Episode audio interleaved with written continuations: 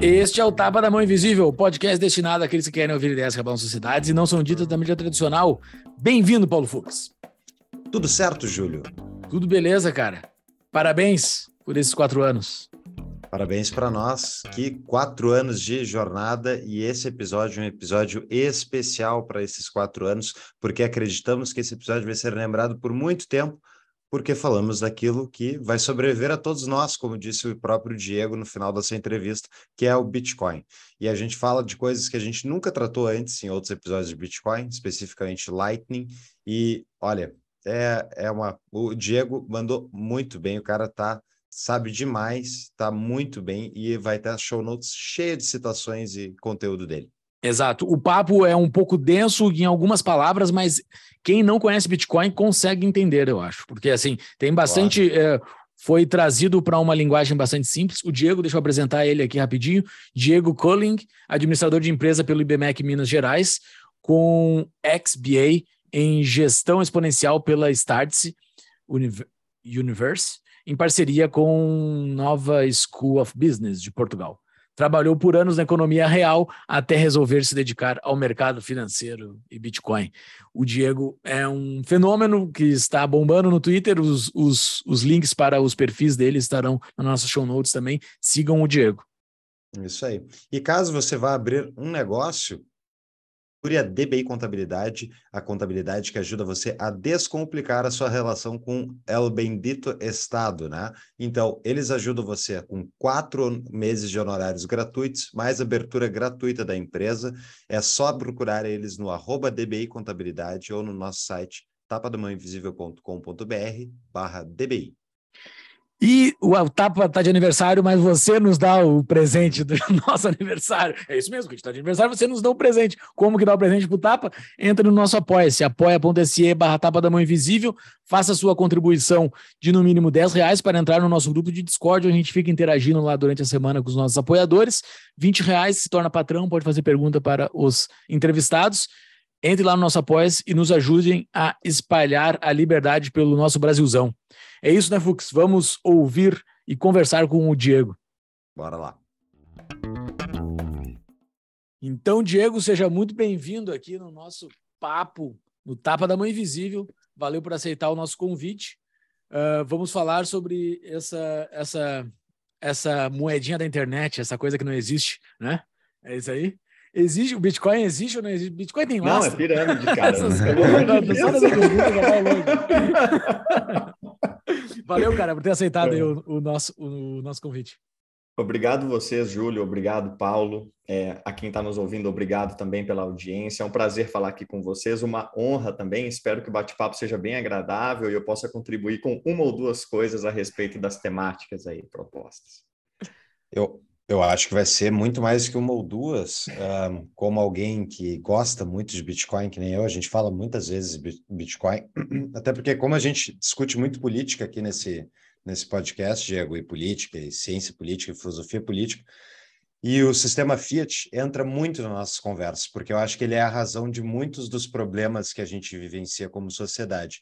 E ao conhecer o teu trabalho ali no Twitter, Uh, eu fiquei impressionado com o que tu estava falando e a gente vai tratar desse assunto hoje. Eu sempre né, fiquei com o pé atrás, né? Vamos ver, eu não conheço o Diego, vamos ver se isso tem fundamento. Daí eu fui ver, eu também ouço os podcasts e o pessoal americano e, e global que fala sobre Bitcoin. E eu vi, tipo, eu vi o Nick Bate, eu vi o Joe Consort e outros caras muito feras falando a mesma coisa, e isso penso assim, pá, então isso aqui não só é real, como isso é o que faltava, ao meu ver, para o Bitcoin se tornar dominante, que é ter uma curva de juros. E então é essa é a temática que a gente pretende tratar hoje.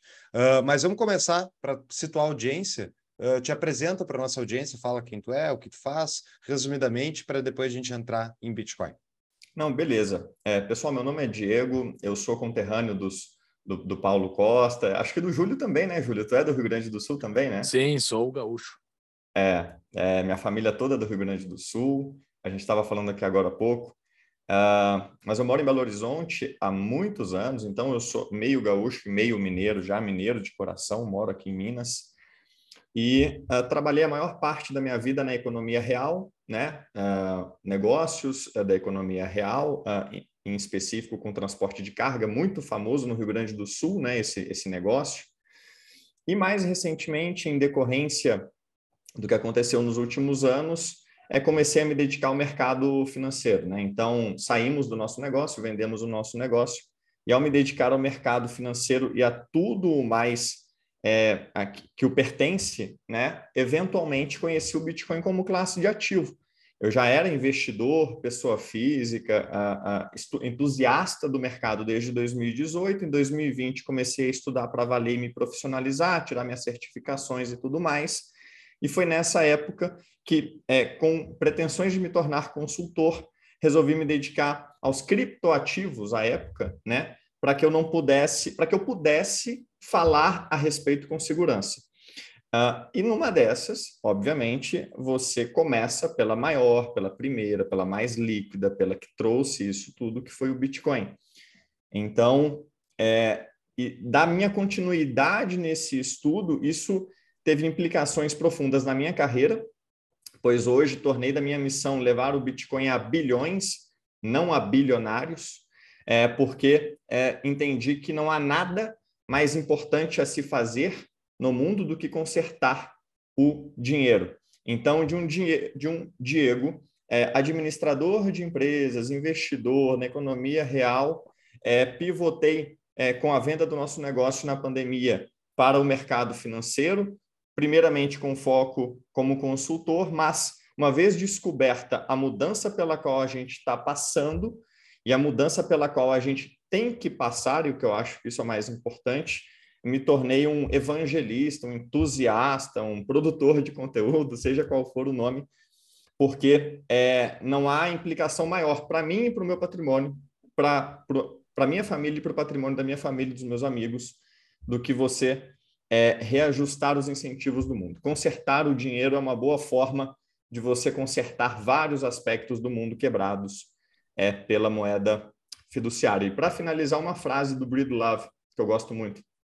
É, não há como consertar a natureza humana. A natureza humana é falha é, por si só. O melhor que a gente pode fazer é consertar os incentivos, né? porque nós respondemos a eles. E você tendo uma, um dinheiro incorruptível, um dinheiro não manipulável, um dinheiro onde a censura, o confisco, a diluição são impossíveis, é o melhor que você pode fazer para extrair o melhor da ingenuidade humana.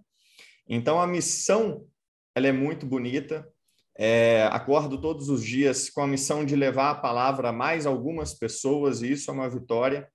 É, então, mais uma vez, obrigado pelo, pelo, pela oportunidade de levar a palavra adiante, porque não há nada, a meu ver, assim mais importante no mundo hoje. Não há nenhuma guerra. A batalha do século é por consertarmos o dinheiro, separarmos o dinheiro do Estado e reorganizarmos o mundo de uma forma mais justa. Ah, que, que, bela introdução. Excelente, excelente introdução. Uh, te apresentou bem. E só dessa tua introdução aí, eu já, a gente já dá para fazer um episódio de vários temas que tu utilizaste no meio dele aí, porque tem várias referências para quem não mergulhou uh, no mundo do Bitcoin e no mundo da filosofia política, inclusive, porque tu falaste sobre a natureza humana, né? O problema da natureza humana. Isso é um grande debate, principalmente para tu se definir liberal ou não, o que, que é a natureza humana, ser liberal não, mas uh, ser pró-liberdade, né? Que é a forma como quando a gente conversou com o pessoal dos bitcoinheiros, que é a forma como eu conheci o Bitcoin. Eu, eu primeiro conheci a política, o problema da política, o problema econômico que existe no mundo e eu entendi o Bitcoin como a solução para isso. Então, eu fiz um caminho, primeiro indo pela política e caí no Bitcoin, uh, que chegamos no mesmo lugar por caminhos distintos. Mas no meio dessa tua introdução, tu falaste uma coisa que acusam quem é bitcoinheiro de uma coisa muito feia, que é o seguinte: tu trabalhava antes na economia real. Agora tu está no Bitcoin, tu está num lugar que não é real, o Bitcoin não é real. Por que, que tu saiu da economia real e tu foi para esse outro lugar que não é mais economia real? Te explica aí. Ó, alguém em algum lugar do mundo deve, se não me engano, foi o Safe Bean, deve ter dito que não há coisa, na verdade, mais real no mundo do que o Bitcoin. É como se o Bitcoin ele começasse a dar o blip na Matrix, sabe? Quando você começa a ter visões do mundo real e a, e a Matrix começa a se desfazer. Na verdade, eu digo que o Bitcoin ele reestabelece a verdade, uma forma de você poupar o seu dinheiro livre é, da manipulação ou da arbitrariedade política das, das moedas é, fiduciárias. Mas, é, sem filosofar muito sobre o Bitcoin ser verdade é, ou real ou não, uma forma que eu gosto de ver é que o Bitcoin é a única coisa com a qual todos nós podemos entrar em consenso de uma forma inquestionável. Não há, a gente pode ter várias dúvidas, várias interpretações, várias óticas sobre várias coisas no mundo, mas a gente não pode duvidar quanto à time chain do Bitcoin que registrou de uma forma incorruptível o histórico passado dos últimos 12, 13 anos de transações sobre ela. Ela tem registrado somente transações em Bitcoin, tem outras coisas guardadas na blockchain, mas o que é mais bonito é você enxergá-la como um potencial futuro de escrever a história de uma forma é, com a qual a gente pode contar com a verdade e entrar em consenso quanto ao que aconteceu. É uma forma é, inquestionável de você escrever a história. Pensa uma coisa comigo, Júlio. Você vai para a biblioteca do Congresso americano e tem 50 mil livros. Como você sabe que aquilo é verdade, que aqueles livros não foram escritos pelos mais ricos, poderosos, por quem ganhou as guerras? Não há uma forma de você verificar a história hoje, em retrospectiva, de uma forma que seja inquestionável. O Bitcoin nos fornece a primeira forma de entrarmos num consenso que não pode ser questionado quanto a tudo o que aconteceu, e eventualmente ele vai registrar a história é, dessa forma. Então, se o Bitcoin é real ou não, eu diria que o Bitcoin é pelo menos a primeira coisa é, com a qual a gente pode consensuar é, sem, sem, sem medo de estarmos errados, digamos assim. E é muito, muito bonito isso, porque permite a todos participar da escritura da história. Se daqui a, a 50 anos é, olharmos em retrospectiva para buscarmos é, um, um registro do que aconteceu sem o medo da, da, alteração daquele registro ou da, daquele registro ter sido escrito pelos vitoriosos ou pelos ricos, teremos no Bitcoin essa escritura é, que não pode ser corrompida ou é, manipulada. Mas sim, eu resumindo, te diria que o Bitcoin é tão real quanto qualquer outra coisa que eu tenha. É, aliás, é, tamanha minha convicção nele, resolvi fazer da minha vida é, levá-lo para mais pessoas, né? o conhecimento dele para mais, mais pessoas. É, Bitcoin é um sistema de governança que a gente nunca teve antes, né? É um sistema que tu adere ao consenso e se tu praticar as regras do sistema, tu pode interagir com milhões de pessoas ao redor do mundo e se beneficiar disso. É um sistema... E uh, por que Bitcoin e por que não as outras criptomoedas que não têm esse mecanismo?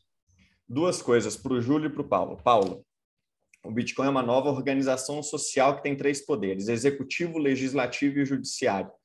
Os mineradores são os executivos, os poderosos executivos, as grandes companhias do setor com capital aberto, milhões em caixa. São elas que são o nosso exército de mineradores, como executivo, que protegem a rede com esse domo de energia impenetrável. Eles gastam energia para que seja basicamente impossível alterar a rede, da mesma forma que um exército protege um país de forma a tornar impossível ou inviável a violação da propriedade privada daquele país, a violação das leis daquele país.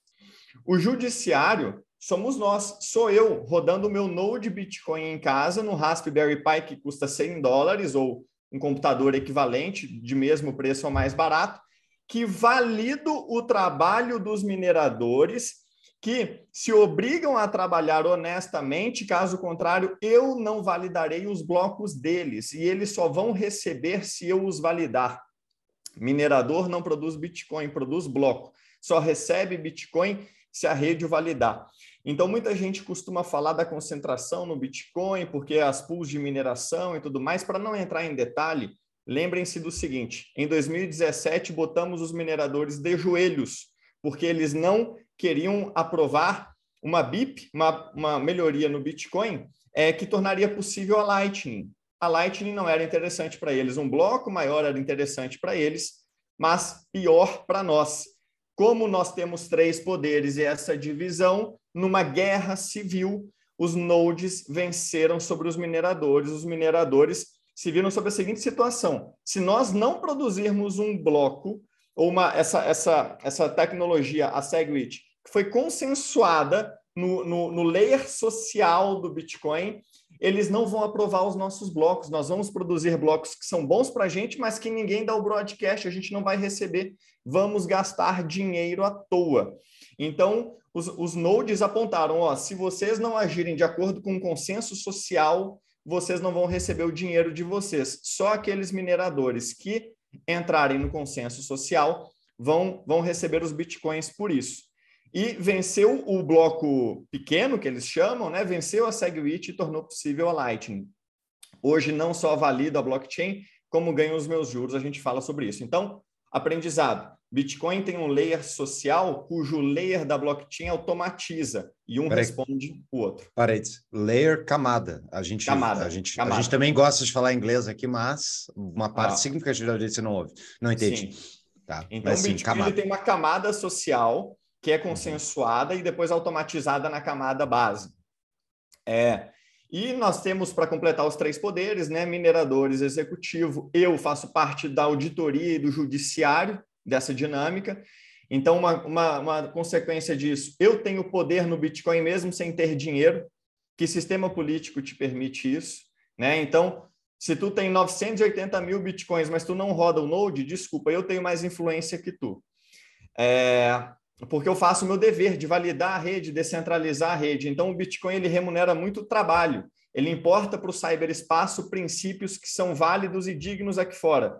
Trabalho dignifica é, é, é, em prol da rede, e isso te é, faz é, ter influência e dinheiro. Não dinheiro per si. Dinheiro é só um, um fim, não é um meio para nada no, no Bitcoin. É, e o, os developers, que são os nossos senadores. Né? Então, você fecha a cadeia de executivo, é, ju, judiciário e legislativo, que são os developers. Os developers e, são é, os desenvolvedores de, de código, né? Que exato, os desenvolvedores do, exato, os desenvolvedores do, do, do protocolo. Uh, e legal, essa, eu não tinha ouvido dinâmica, essa. É bem legal é essa legal explicação, essa... porque, claro, passa, por um, passa por um judiciário que aprova o que o, o legislativo o está fazendo. Faz. E o que Exatamente. o legislativo Exatamente. faz também, né? É. Os, e a sociedade os developers têm que precisam da aprovação dos nodes, né? Sim. Isso é uma dissociação que é muito importante ser feita. Mineradores não produzem bitcoins, eles produzem blocos, que só serão remunerados com Bitcoin se e somente se a legião de node runners, como eu e outros milhares, centenas de milhares mundo afora, são 15 mil cidades, 230 mil nodes Bitcoin é, rodando. Então. Mas é, é, difícil saber, né? Porque vários deles estão com VPN, né? Exato. E, difícil saber é, aonde que é, estão mesmo, né? Essa é a melhor estimativa que a gente tem. E é muito importante que as pessoas entendam que, apesar de ser bem caro produzir um bloco, é absolutamente barato, praticamente gratuito de validá-lo. É essa dicotomia que te permite, de dentro da sua casa, participar de uma nova dinâmica e exercer influência de novo, mesmo sem ter dinheiro. Então, é, qual que é a diferença uh, do Bitcoin para outras criptos? Né? De forma curta, tudo que não é Bitcoin é fiduciário de alguma forma, é em algum grau concentrado e requer confiança no time de desenvolvimento, requer confiança no é, no, nas empresas ou nos indivíduos influentes por trás. Então, para ser bem específico e não elaborar muito nessa árvore, mas vamos falar da segunda maior opção, né, a Ethereum, que recentemente passou pelo merge. O merge passa a produção de blocos para os ricos, né, e não para os é, trabalhadores, digamos assim. Então, os, os, ricos voltam a definir, é, ao escrever os blocos, quem tem as moedas. E quem tem as moedas define quem são os ricos. É numa lógica circular onde dinheiro volta a ser poder. isso da concentração na produção de blocos poderia ser amenizado se a, Ethereum ou qualquer outra rede tivesse uma dinâmica de judiciário forte e fosse barato rodar um node. Porque mesmo que as pools de mineração do Bitcoin é, sejam concentradas, ainda assim, em 2017, vimos que de nada são capazes se não conversarem conosco, porque somos nós que vamos validar ou não os blocos produzidos. Acontece que desde sempre 90% dos acessos à blockchain da Ethereum são por uma empresa chamada Infura, que é da Consensus, que é de membros fundadores da, da Ethereum, da fundação Ethereum. Rodar um node Ethereum é tão caro que, na prática, ninguém o faz, e não só as pessoas físicas não o fazem, as empresas não o fazem e delegam para outras empresas fazerem, a maior delas, a Infura, porque é caro, complexo, custoso para manter, caro para montar. Então, é, se você usa a MetaMask, a MetaMask não tem o Node, ela usa o da Infura. Se você usa Uniswap, a Uniswap não tem o próprio Node, ela usa o da Infura. E onde é que a Infura tem a maior parte da sua estrutura? Na Amazon. Que tipo de revolução que pretende dar soberania para o indivíduo, nos tornar donos de tudo, nos tornar soberanos na forma de podermos transacionar sem censura, ter um patrimônio que não pode ser confiscado, uma moeda que não pode ser diluída, se o ambiente onde a gente está já está tomado pelas corporações. A Ethereum provou em 2017, já valendo centenas de milhões de dólares, talvez alguns bilhões, de que ainda assim, com um conluio de indivíduos influentes e corporações, reescrever a Ledger. E aí eu pergunto a vocês, de que, de que adianta uma blockchain que nasceu, como a gente falava no início, para escrever uma versão incorruptível da história, se ela pode ser reescrita e manipulada por um grupo que assim decide porque aconteceu alguma coisa errada, sem, que, sem sequer recorrer ao consenso social nessa camada superior, porque o consenso é de 11 empresas e 6 indivíduos. A Ethereum teve 60% das moedas até hoje em circulação lançadas no pré-mine. Ela já nasceu com 60% das moedas é, no pré-mine. E agora, é. essas pessoas pré-mining.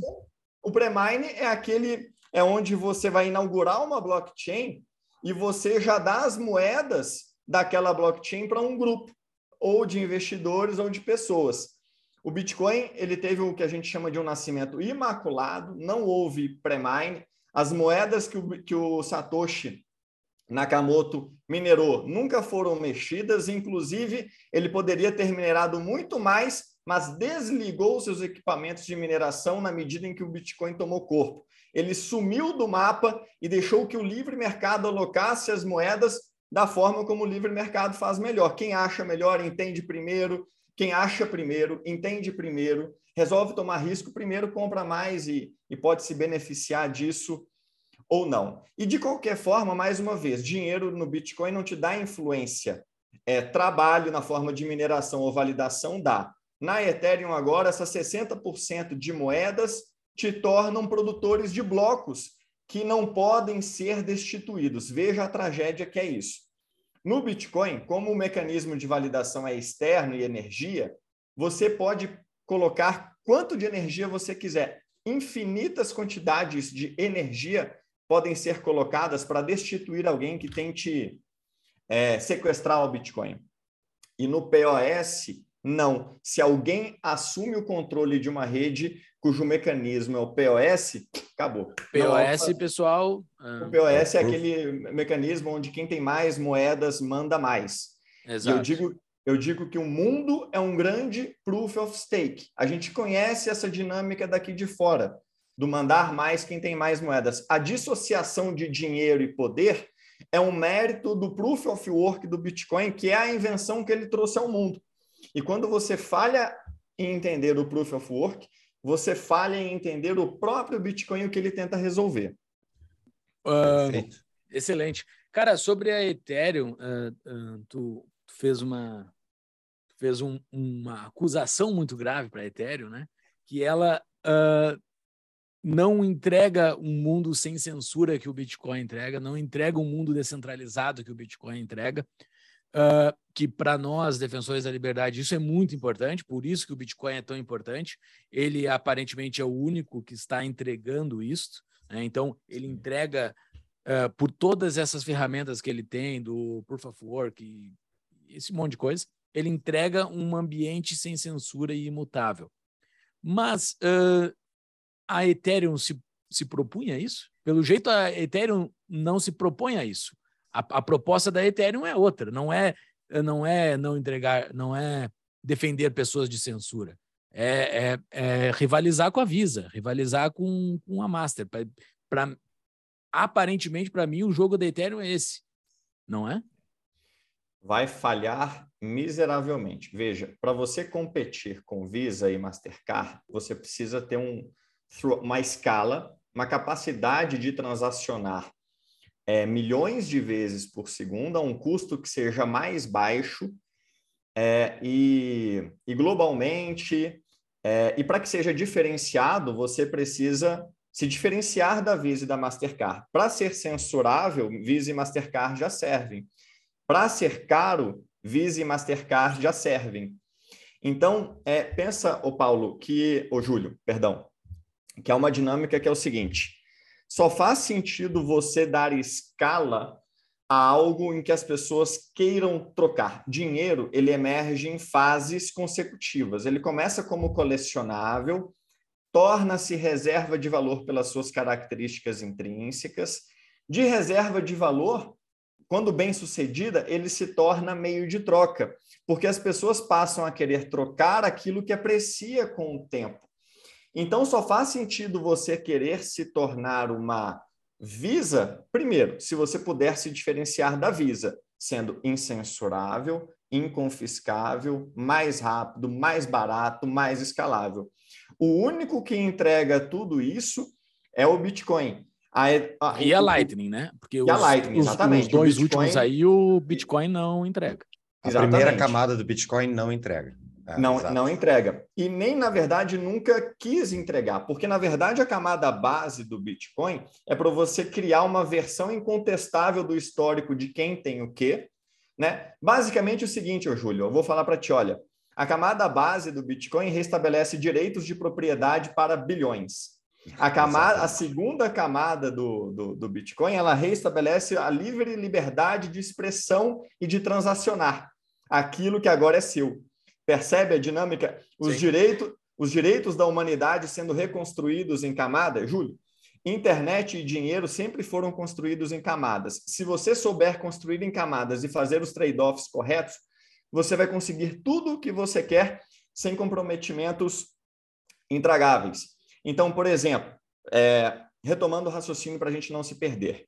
Você precisa primeiro se tornar uma reserva de valor bem-sucedida para que emerja do livre mercado a demanda por aquilo como meio de troca, percebe? Sim. Não adianta você colocar escala na camada base, porque ao fazê-lo, você vai destruir características que iriam te tornar uma boa reserva de valor.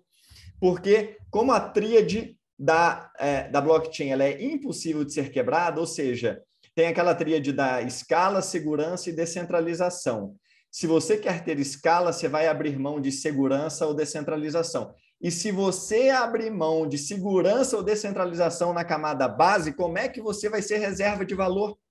Reserva de valor é para ser segura e descentralizada, porque é uma, é uma propriedade sua que ninguém pode te tomar, te confiscar e te diluir. Só que, ao fazer isso, você não pode ser escalável. O que, que você vai fazer? Você vai construir em camadas. Nessa camada, tendo sido vencida a, a, a condição de reserva de valor, todo mundo agora usa aquele ativo como reserva de valor, porque de fato ninguém manipula e ninguém tem controle, agora sim tem demanda para transacioná-lo. As lojas querem aceitá-lo, quem não quer? Né? Então, o, o, o Bitcoin ele soube fazer bons trade-offs e construir em camadas, está vencendo a batalha, é, lutando a batalha pela reserva de valor e já construindo o caminho para que seja um bom meio de troca. Mesmo a preços de hoje, você aumentou o seu capital em 65% ou 70% nos últimos dois anos, nos últimos cinco anos você multiplicou por 10, nos últimos 10 anos você multiplicou por mil. É, e muita coisa, e, e, e, os resultados dos últimos dois, cinco e 10 anos podem ser uh, tão bons quanto nos próximos dois, cinco e dez anos. E é dessa vitória como reserva de valor, garantida pelas características da nossa camada base de imutabilidade e segurança, que permitem até que estados-nação depositem dinheiro nele. Como é que um estado-nação vai depositar dinheiro em Ethereum, sendo que, uma, sendo que um russo foi o que fundou, a, a, a instituição que ele controla e outras 11 empresas detêm 67% das moedas, que agora decidem qual é a versão da, da história. Então, é, das características da camada base do Bitcoin, ele vai prevalecer como reserva de valor. E da, do sucesso dele como reserva de valor, a gente vai construir os mecanismos para que ele se torne um bom meio de troca. Então, a narrativa da Ethereum já mudou e vem mudando constantemente, porque as narrativas que eles vêm se propondo se tornam falhas com, com o tempo. Quem vai tomar o mercado da Visa e da Mastercard é a Lightning, porque as pessoas vão querer receber a Bitcoin ao final do dia. E, e, eu não sei, sinceramente, qual que é a versão da história da Ethereum que justifique algo que é censurável, confiscável, alterável. Porque a Infura já bloqueia hoje IPs inteiros de é, Venezuela e Irã. O que, que você faz quando as pessoas, inclusive de países emergentes, não podem rodar o seu node e acessar a blockchain diretamente? Você é, cede a um comando do Departamento de Estado americano e bloqueia os IPs dela. Pronto, vai substituir Visa e Mastercard como se nem um acesso à blockchain um país emergente pode ter.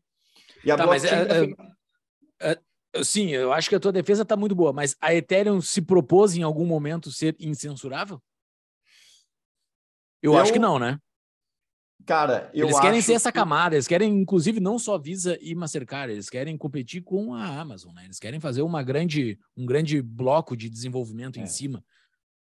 E aí eu te pergunto, o que, que eles oferecem de diferente da Amazon se eles podem igualmente te cortar acesso à plataforma deles, saberem tudo do que você faz é, é, é, e alterarem a versão da história? Tipo, quando você reconstrói uma, uma coisa que já vem com as mazelas, um, do mundo da, da moeda fiduciária, que, que é caro para transacionar, é, a Ethereum é cara para burro. Você pode ser bloqueado dos servidores da Infura. E você pode. É, e, a, e, a, e a Ledger pode ser reescrita por um conjunto de corporações. Aí você vai para a web, muda a narrativa. Não, vamos construir uma nova Amazon. Beleza, mas da mesma forma, você só vai acessar esse serviço se a gente quiser, porque é a gente que roda o serviço. Eu acho que, na verdade, Júlia, a revolução que a gente deve olhar sobre a ótica é: nós vamos passar a ser donos de tudo ou não vamos?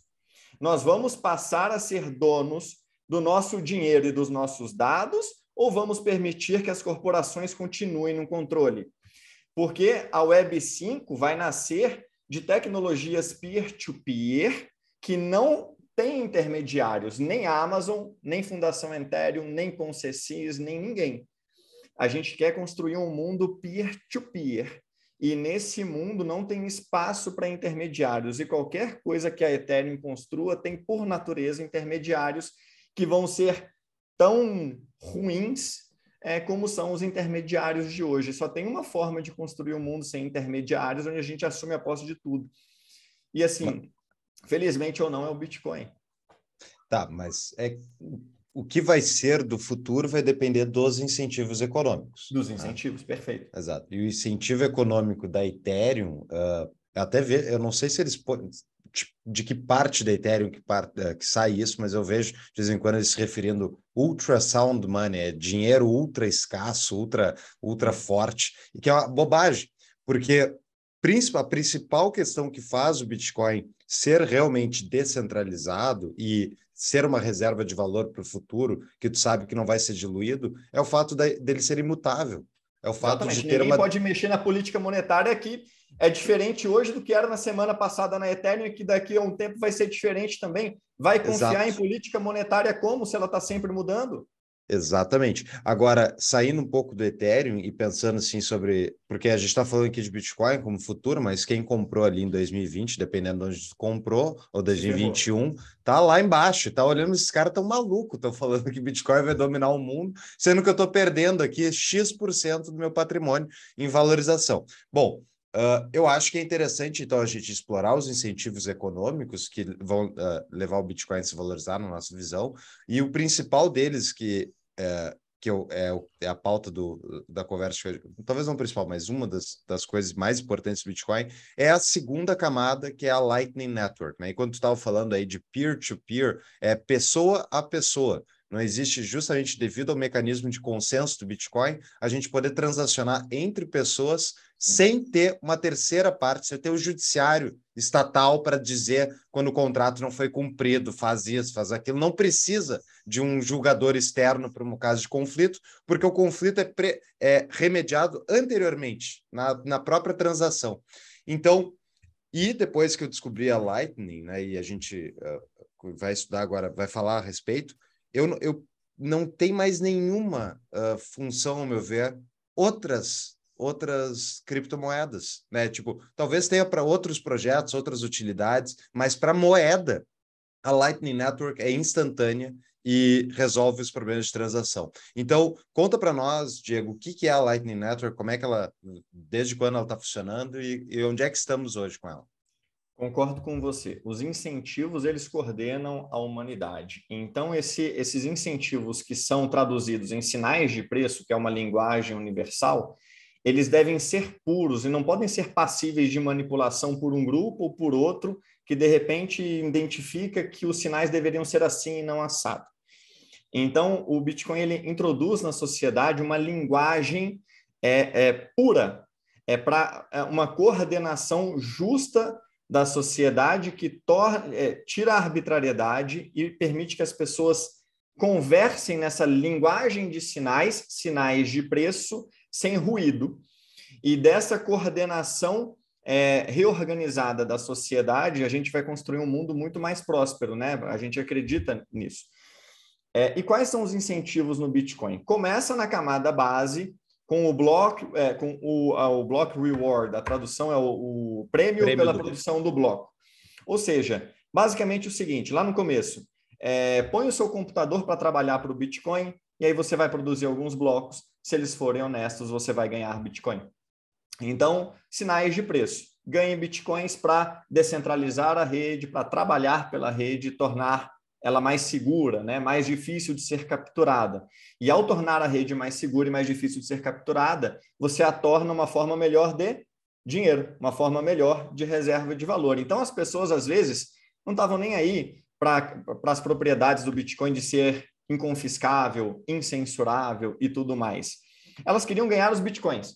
E os incentivos fizeram Bitcoin, as pessoas trabalharem pelo Bitcoin. Então, o Alan Reicher dos Bitcoinheiros tem uma versão incrível disso, que é o seguinte: o Bitcoin é uma grande inteligência artificial que põe a gente para trabalhar para ele. Como que ele faz isso? Sinais de preço, né? Então, na camada base, é, o Bitcoin ele vai remunerando os mineradores, falando assim, ó, gastem energia para proteger a rede e tornar inviável a captura por algum Estado-nação. Protejam a rede contra o ataque de qualquer instituição aqui nesse planeta e pronto, vocês vão ganhar bitcoins por isso. Só que é aquilo que a gente falou, uma dinâmica de rede precisa de separação de poder, para que nenhum grupo capture produção ou validação dos blocos. Né? Ninguém pode ter 90% da validação dos blocos, ninguém pode ter 90% da mineração da, e da produção de blocos. Como é que o Bitcoin faz isso? Recorrendo à energia, energia está equanimemente é, distribuída no mundo. Então, é, se você somar energia solar, eólica, geotermal, nuclear, hidráulica, é, fuels, você tem uma distribuição que pode ser verificavelmente global e distribuída. Princípio número um: só existe descentralização no mundo real. O mundo virtual é uma abstração. Se você quiser ter um mundo virtual com alguma coisa de descentralização, tem que ter um vínculo com o mundo real. Não existe descentralização no mundo virtual se você não puder comprovar e verificar com esse vínculo que o Bitcoin tem através do POW. Beleza. POW é o prova de trabalho, prova de é trabalho. o mecanismo de mineração. É o prova de trabalho. Prove-me que você trabalhou pela rede defendendo a que eu te remunerarei em Bitcoin. É, e você só vai se manter vivo se você for eficiente e tiver fonte de energia barata. Então, essa prova de trabalho do Bitcoin é um subsídio para produtor eficiente de energia barata.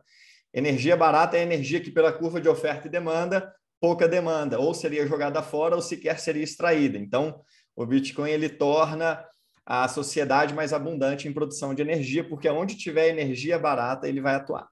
É, só, é... só um parênteses, isso tem que ser comentado para as pessoas isso é que têm ah, a energia, o Bitcoin gasta energia. Primeira coisa, sociedades humanas consomem mais energia conforme vão evoluindo. A gente não quer diminuir a quantidade de energia, a gente quer consumir mais. Chegar num nível de civilização interestelar precisa de mais energia. Então, é. o Bitcoin incentiva a produção de energia. É o contrário do que a mídia fala, tá ligado? Para variar. Mas, enfim, tá. Não, e uma coisa que eu digo, ele não só consome, ele paga. Exato. Então, ele é, um, ele, é um, ele, é um, ele é um cliente de energia que outrora seria jogada fora ou sequer seria explorada. Ele aumenta o retorno de projetos de energia, mais projetos de energia nascerão. Ele torna viável projetos que antes não teriam viabilidade, porque são lá na Conchichina. Agora é só você botar um container que pela internet manda o valor extraído. Ele aumenta o projeto de energia. Então, ele estabiliza o grid que é intermitente de renováveis, resolve um problema dos renováveis, mais renováveis teremos. Então, ele é um cara, ele é um cliente que chega para o produtor de energia e fala assim: ó, deixa comigo que fora não vai. O que sobrar, tu me manda. O que os outros pagarem mais, tu manda para os outros, eu, tu me desliga. Não dá para desligar uma usina de alumínio como tu pode desligar uma, um, é, os mineradores. A, a, Islândia resolveu o problema de excesso de energia com a indústria de, de alumínios. Mas o, o, o, a, a indústria do Bitcoin ela é muito mais flexível e, e, e, e geodistribuída do que a produção é, de alumínio. Então, mas para a gente não se delongar nisso, o que, que a Lightning tem a ver e os incentivos? Por que, que os incentivos continuam a marchar o Bitcoin no caminho da hiperbitcoinização? Da mesma forma que você ganhava dinheiro para minerar bitcoins, agora você ganha dinheiro para rodar um node Bitcoin e Lightning de dentro da sua casa num computador de 700 reais. Que, no seu notebook velho, e aí você pode, cara, não tá nem aí para a narrativa do Bitcoin, você pode não tá nem aí para a narrativa de outras cripto, você quer é ganhar o cacau. Uhum. Sim, pode estar tá completamente desplugado da lógica, da, da, da filosofia que a gente tem por trás do Bitcoin aqui. O cara só quer ganhar dinheiro, o cara tá. O cara é um cidadão médio aqui tocando a sua vida, entendeu? Cara, mas tem muito, ô Júlio, tem muito. Não, isso é, isso é 85% da população, 90% cara, da população. Tá, e, aí, e aí, sem perceber, o Bitcoin botou ele para trabalhar e agora a rede é mais distribuída, com mais liquidez, tem mais caminhos para o dinheiro mais forte que a humanidade já viu circular de forma privada, barata e rápida. Vamos lá. Então, a gente está construindo, está nascendo uma forma superior de dinheiro que, pelas características da camada base, se torna uma boa reserva de valor. Vamos torná-lo meio de troca também? Como vamos fazer isso de uma forma peer-to-peer -peer que acrescente características que não temos na camada base, como, por exemplo, rapidez, mais privacidade e custo baixo? Cara, vamos pegar esse dinheiro e construir canais entre nós, peer-to-peer. -peer. Eu abro um canal com o Paulo, que o Paulo abre um canal com o Júlio. O que, que é abrir um canal? Pessoal, sou eu pegar os meus bitcoins e botar nesse canal com o Paulo. O Paulo pegar os bitcoins dele e botar num canal com o Júlio. Então, são bitcoins nossos colocados em canais. E pense nesses canais como uma espécie de ampulhetas. Quando eu coloco os meus bitcoins ali, é como se a areia tivesse toda do meu lado. Na hora que eu vou transacionando com o Paulo, os bitcoins vão indo para o lado dele, porque agora são dele. Tudo então, na camada superior, sem mexer na, na camada, camada, de baixo. Sem mexer na camada de baixo. Pessoal, baixo... só um parênteses aqui, pessoal. Desculpa, só um parênteses. Quem está nos ouvindo nas plataformas de podcast está, está perdendo uma aula com as mãos aqui, tá? tá? O, o Diego dá uma aula com a mão aqui, então já foi várias aqui. Tem aspas que ele está botando de vez em quando em algumas palavras, então vão no YouTube que, que tá mais rico o conteúdo. com certeza, com certeza. E assim, e é difícil visualizar mesmo, mas eu vou tentar fazer o meu melhor. É, a camada base no Bitcoin ela vai servir como um juiz incorruptível da segunda camada, que é a Lightning. E a gente vai recorrer a ela se acontecer algum problema na camada superior. O que, que é esse canal que eu abro com o Paulo? São bitcoins que eu ponho nesse canal com ele. O que, que é esse canal que eu tenho com o Paulo?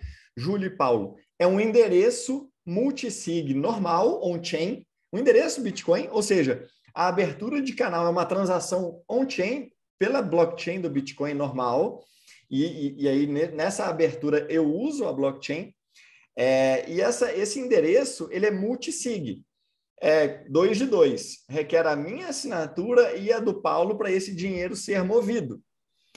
Mas espera aí, então, então se um canal é uma multisig 2 de 2 entre eu e o Paulo, como é que eu sou, seria maluco de colocar um dinheiro meu ali, sendo que agora eu dependo do Paulo para movimentar? E se o Paulo morrer? E se o Paulo quiser me chantagear? Aí é que tá. Tanto esse endereço da onde eu transferi, quanto esse endereço multisig que eu agora chamo de canal, quanto o endereço do, do, do Paulo, que tem um endereço como eu, o single sig dele, esses três endereços são regidos por um conjunto de regras, um protocolo, que a gente chama de Lightning Network, que nasceu como paper, tal como o Bitcoin.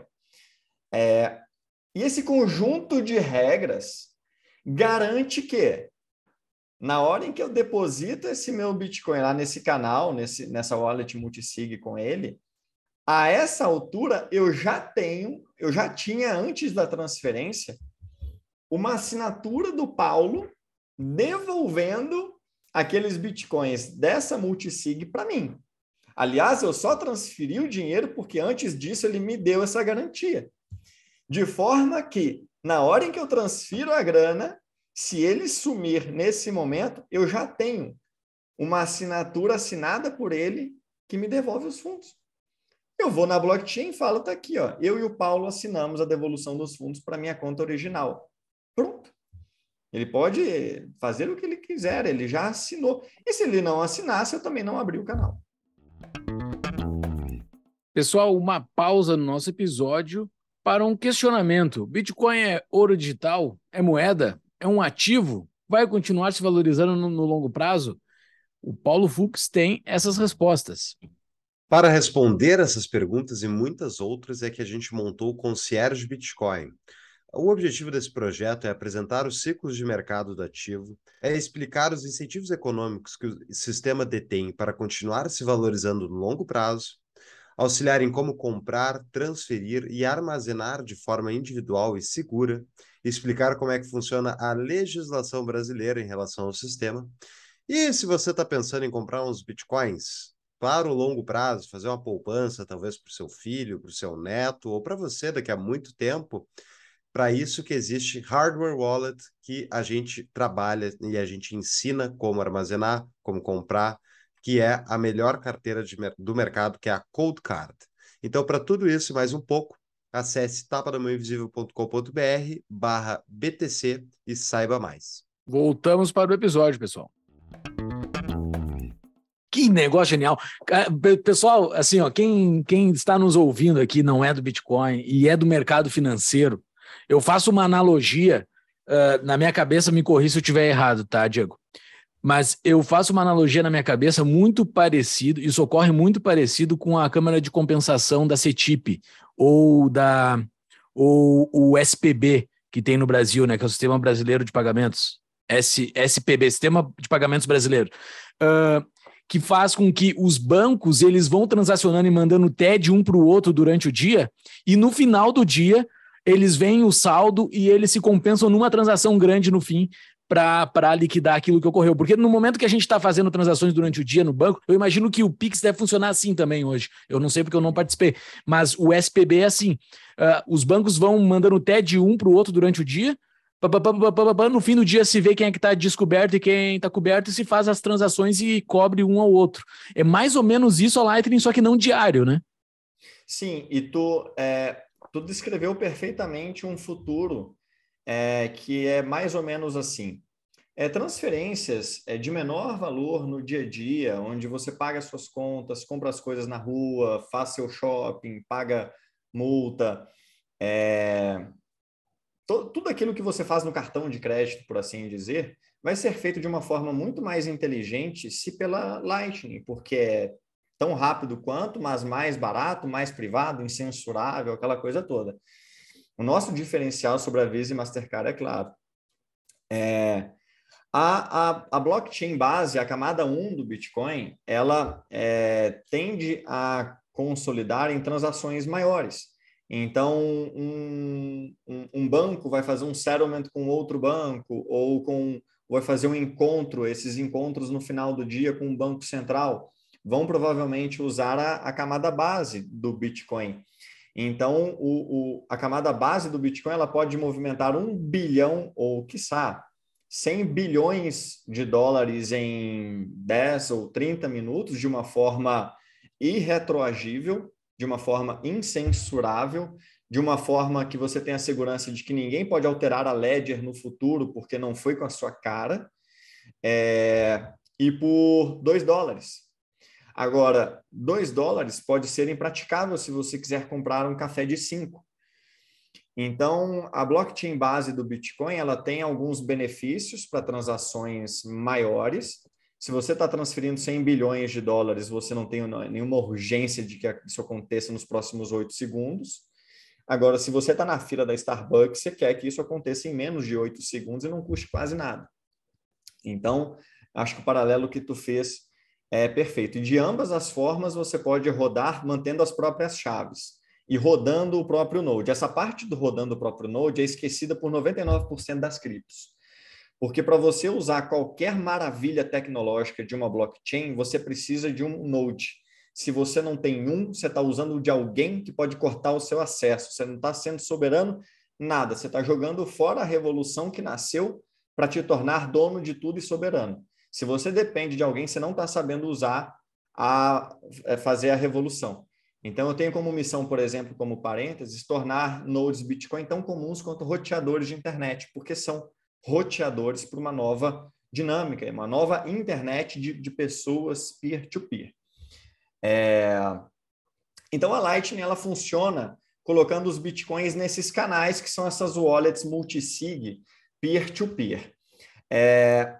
E aí, como é que funciona a partir daí? Bom, para não complicar, pensa que é o seguinte: beleza, eu depositei os meus satoshis nesse canal com o Paulo. E a partir daí, ô Júlio, uma coisa. Satoshis é uma fração ah, de Bitcoin, tá, pessoal? Exatamente. Um pentelésimo, assim, é, é, é, bem longe, é bem longe. É. é oito casos decimais depois de um Bitcoin. Isso. Um Bitcoin são 100 milhões de satoshis, mas o que eu acho mais incrível é que a unidade de medida da Lightning é um millisatoshi. Meu então, Deus! É, então, é um satoshi dividido por mil. Isso endereça aquele food do. Mas será que o Bitcoin é suficiente? Tem o Bitcoin safe... suficiente. Exato. O, safe, o fala não existe algo como falta de dinheiro. O dinheiro compensa o aumento da demanda valorizando. Agora, ele tem que ser suficientemente divisível para que essa valorização não o torne impraticável para compra pequena. Uhum. Então, o número de cabeça, talvez tenha que refazer a matemática nessa cotação atual.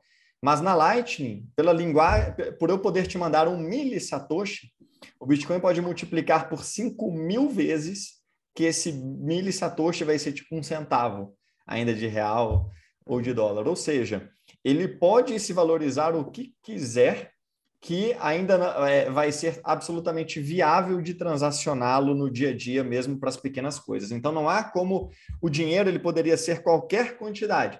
O Satoshi poderia ter definido que a quantidade máxima de Bitcoin seria 1, ao invés de 21 milhões desde que você pudesse separar esse um Bitcoin em 2,1 quadrilhões de pedacinhos, porque é isso que a gente tem, 2,1 quadrilhões de satoshis. Então não é a quantidade, o pessoal se pega na quantidade. Cara, dinheiro tem que ser escasso, imutável, incensurável, inconfiscável e suficientemente divisível para que possa apreciar sem se tornar impraticável. Perfeito. Então, pode falar, de, deixa, Deixa eu perguntar sobre a, tu falou várias vezes aí da multisig, tu está explicando aí, mas é, deixar bem claro para quem não é do meio. O que, que é a multisig exatamente? O que, que ela quer dizer? É a tua conta corrente no banco, é uma multisig entre tu, o banco e o governo. Uhum. Se alguém é, não quiser governo... assinar, tu não movimenta o teu dinheiro. Perfeito, exatamente. Então, uma conta multi-assinaturas é uma conta que requer a concordância e a assinatura de mais de uma pessoa. Então, no Bitcoin, você pode configurar para que, que os, os valores ali naquela conta, para que sejam movimentados, eu e o Paulo tenhamos que assinar. Então, esse canal Lightning é um requer a minha assinatura e a do Paulo para assinar. A mágica é que os nossos computadores rodando esse protocolo é, são inteligentes a tal ponto que o dinheiro só se movimenta se antecipadamente ele já é, assinar é, uma transação que me devolve aqueles fundos que são meus. Mas quais são as consequências dessa abertura de canal com o Paulo? Júlio, olha que incrível. Um, eu começo a transacionar com ele de graça. Para para pensar, de graça. Tenta competir com isso e fale miseravelmente, porque é a partir do momento que o meu custo, transação on-chain, beleza, abri o canal com ele.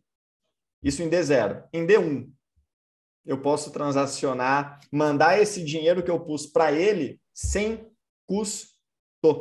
É só uma atualização. A gente tá. É como se tivéssemos aberto eu e o Paulo uma aba de um restaurante, onde eu fico assim, ó, ô hum. Paulo, tô te comprando um refri. Aí eu e ele atualizamos nesse nesse caderninho. Beleza. Comprei um refri, um refri do Paulo, foi o dinheiro e ele me deu o refri. E aí, nesse momento em que eu, depois de abrir o canal, eu comprei um refri, um refri dele e a gente atualizou a distribuição desses fundos, naquele momento, o que está acontecendo? Digamos que esse canal tenha sido de é, 10 mil satoshis. E aí eu comprei um refri de mil satoshis. O que, que significa esse comprei um refri de mil satoshis? Aqueles 10 mil satoshis que antes eram meus e que o Paulo tinha assinado uma transação me devolvendo, agora vão ser redistribuídos e nós dois estamos de acordo. Vão vir nove para mim e um para ele. Então, ele só me deu o refri depois que a gente reacordou os saldos. Sim. Então, a gente fica assinando transações que distribuem os fundos daquele canal. É uma Base... comanda de quando tu vai num restaurante, né? Tu vai botando Esse... ali a comanda, tu só vai pagar pro cara, tu só vai ter passar o cartão quando tu for embora. Quando tu for embora, tu passa o cartão com o saldo final que acabou no negócio. Perfeito. Lembrando que um canal Lightning não precisa ser fechado também. Então eu posso ficar com esse canal em aberto com o Paulo ad eterno, fechar quando eu precisar do meu saldo on-chain, ou, por exemplo, é, ele se tornar irresponsivo, ou coisa assim. Mas eu tenho umas, algumas perguntas aí dentro da Lightning. A Lightning, ela me parece substituir o débito, o equivalente ao débito, e não o crédito que a gente tem hoje, porque o crédito é fruto do sistema Sim. financeiro que a gente tem. Quer dizer, talvez não todo, mas boa parte do crédito que a gente tem hoje é fruto de um sistema de crédito expansivo, que é o sistema financeiro atual, Fiat. Então, a minha dúvida, tu acreditas, Diego, que sem uh, a Bitcoin até hoje não tem a função crédito? e ela é uma função, especialmente em países pobres, ela é muito necessária para a população pobre conseguir comprar as coisas, que eles não conseguem comprar no débito, né? Como é que tu enxerga essa dinâmica acontecendo no Bitcoin? Sim, tu, tu tá certo. A gente não tem o crédito, o escrow ainda. Isso deve vir é, em camadas posteriores. Mas sabe do que que país pobre de fato precisa tanto quanto um, um mecanismo de endividamento? dinheiro forte que não pode ser diluído, não pode ser censurado, não pode ser confiscado. Pergunta para mulheres no Afeganistão se elas querem um cartão que elas não podem usar ou um dinheiro que ninguém as impede de mexer. Pergunta para jornalistas russos se eles querem mais crédito, que eles também não podem usar, ou um dinheiro que pode financiá-los de qualquer lugar do mundo. E tudo que é, é preciso é que eles decorem 12 palavras para que conjurem-no em qualquer lugar do mundo. 19 dos 20 países que mais adotaram o Bitcoin per capita são emergentes, à exceção dos Estados Unidos, o topo deles o Vietnã. Então, é, na verdade, o crédito é uma derivação de, de segunda ou terceira camada que só deve ser pensado da forma correta uma vez que você conserte o dinheiro que é a prioridade global consertar os incentivos, tirar a manipulação de estados e corporações e indivíduos influentes dos sinais de preço, para que a sociedade se reorganize da forma justa. E mais importante do que isso, dinheiro é uma forma de você preservar o seu tempo e a sua energia. Mexer e manipular o seu dinheiro é manipular o seu tempo e a sua energia. Dinheiro deve ser pristino, para que não possa mexer no seu próprio ser, que é o seu tempo e, o seu, e a sua energia. E o Bitcoin restabelece essa forma justa de você poder poupar o seu tempo e a sua energia. Qual que é o lastro do Bitcoin? Tempo e energia. Pouca gente esquece disso. É... Ele leva tempo, 10 minutos por bloco. O dinheiro forte não basta requerer só energia ou só mais dinheiro para ser feito ele requer que seja tempo, porque tempo é o recurso mais escasso do universo, é o que vai tornar qualquer coisa valiosa. Energia é a moeda do universo e você usa para comprar o recurso mais escasso do universo, que é o tempo. O... É, então a gente está consertando essa dinâmica para os países mais pobres que precisam urgentemente de uma reserva de valor e um sistema financeiro incensurável e que é, muito em breve terão a opção de crédito também. Muito bom. E, e é importante, as pessoas não percebem isso. Foi uma coisa que só estudando Bitcoin que eu realmente é, entendi, que é bem, é bem isso que tu comentou, Diego. Tempo, a inflação consome o nosso tempo de vida especialmente as pessoas mais pobres, que não têm aplicação financeira e PCA mais alguma coisa, e mesmo assim, mesmo essas aplicações têm muitas dúvidas de quanto elas realmente compensam a inflação no longo prazo, mas digamos que compensasse. As pessoas sem instrução, elas não sabem onde aplicar o dinheiro, elas deixam na conta corrente, deixam na conta poupança, e aquela diferença que a inflação está comendo, ela está comendo o tempo de vida dessas pessoas, para financiar o Estado. É para é. financiar o Estado, é uma, um mecanismo de extração de recursos da sociedade produtiva em prol do Estado. E sabe qual que é a tragédia? Os mais inteligentes a orientam a emprestar para o Estado como uma forma de solucionar o problema. Põe no Tesouro Selic e acabou. Você torna a poupança das pessoas uma linha de crédito para governos. E quando eu me dei conta de que a minha poupança tinha se tornado uma linha de crédito para o governo, e, e, aí eu conheci o Bitcoin uma forma superior de dinheiro que é baseada em propriedade e não em crédito. Eu falei assim, cara, o mundo tá de cabeça para baixo e ninguém tá falando disso. Eu não tenho condição de Literalmente. para o governo. Hã? Literalmente, o mundo, Literalmente. o mundo financeiro é de cabeça para baixo, ele é invertido. Em vez de invertido. ser um, um patrimônio, ele é um crédito, ele é uma dívida, né? Exatamente. O meu, a minha poupança tem um risco de contraparte. E, e, uma coisa que poucas pessoas se dão conta é que o Bitcoin é uma propriedade sem, sem risco de contraparte. Não há, porque é, excluindo a, a, a cotação é, fiduciária, que é, é, de certa forma temporária, uma vez que 100% das moedas fiduciárias do mundo colapsaram até hoje, essa é a taxa de sucesso das moedas fiduciárias desde o cenário romano. É zero? Não, a tem natureza as atuais que ainda não morreram. Elas ainda Exato. não Mas morreram. estão em, no caminho. Estão no né? caminho. Estão a indo. taxa de sucesso que a natureza atrela para as moedas fiduciárias é, é zero. Uhum. E, e num mundo onde o padrão é Bitcoin, você pode argumentar que é um mundo onde eu já vivo, né? Assim, por uh, basicamente é, pela maior parte do meu patrimônio estar no ativo e eu transacionar em boa parte através dele não há ninguém no mundo, não há mandado judicial, não há corporação super secreta de três letras americanas que pode é, me censurar, me impedir de transacionar os meus bitcoins é, ou confiscá-los. E o que é interessante, mais uma vez, é que só o Bitcoin me oferece essa garantia. Todas as outras é, introduzem algum tipo de fidúcia, algum tipo de risco de contraparte. É, e a gente estava na, na Lightning, se eu não me engano, né? Para não me perder Exato. aqui no raciocínio. Tá. Estava na Lightning, tu estava explicando, então, acho que a Lightning, eu não sei, Júlio, a base dela está bem. Estamos todos de acordo, que foi bem explicada, né? É, eu, eu tenho uma pergunta ainda da Lightning, que é assim, o dia a dia de quem tem Lightning, né? Uh, digamos assim que eu tivesse Bitcoin, né? Porque eu perdi meus Bitcoins. Eu, agora, é, pretérito imperfeito, literalmente imperfeito, porque eu perdi meus Bitcoins num, num show do Amado Batista.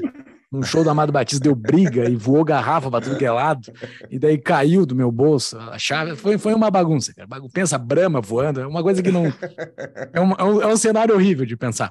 Daí, assim, é, digamos que eu tivesse Bitcoin, né? E eu tivesse um Node rodando, e eu instalasse, tudo num pretérito imperfeito aqui, instalasse uma Lightning e começasse a rodar uma Lightning, eu tenho que conhecer esse outro Node, eu tenho que saber quem é o cara, que tu, os exemplos que tu deixa aqui, ah, digamos que o Júlio vai conectar com o Paulo no canal. Eu tenho que conhecer, ou eu acho um arroba qualquer lá no Twitter que diz que tem Lightning e eu me conecto com o cara e o negócio é seguro. Uh, o, não, eu tenho que ir lá, tem que apertar a mão do cara, tem que saber quem é o cidadão ali que eu estou dividindo.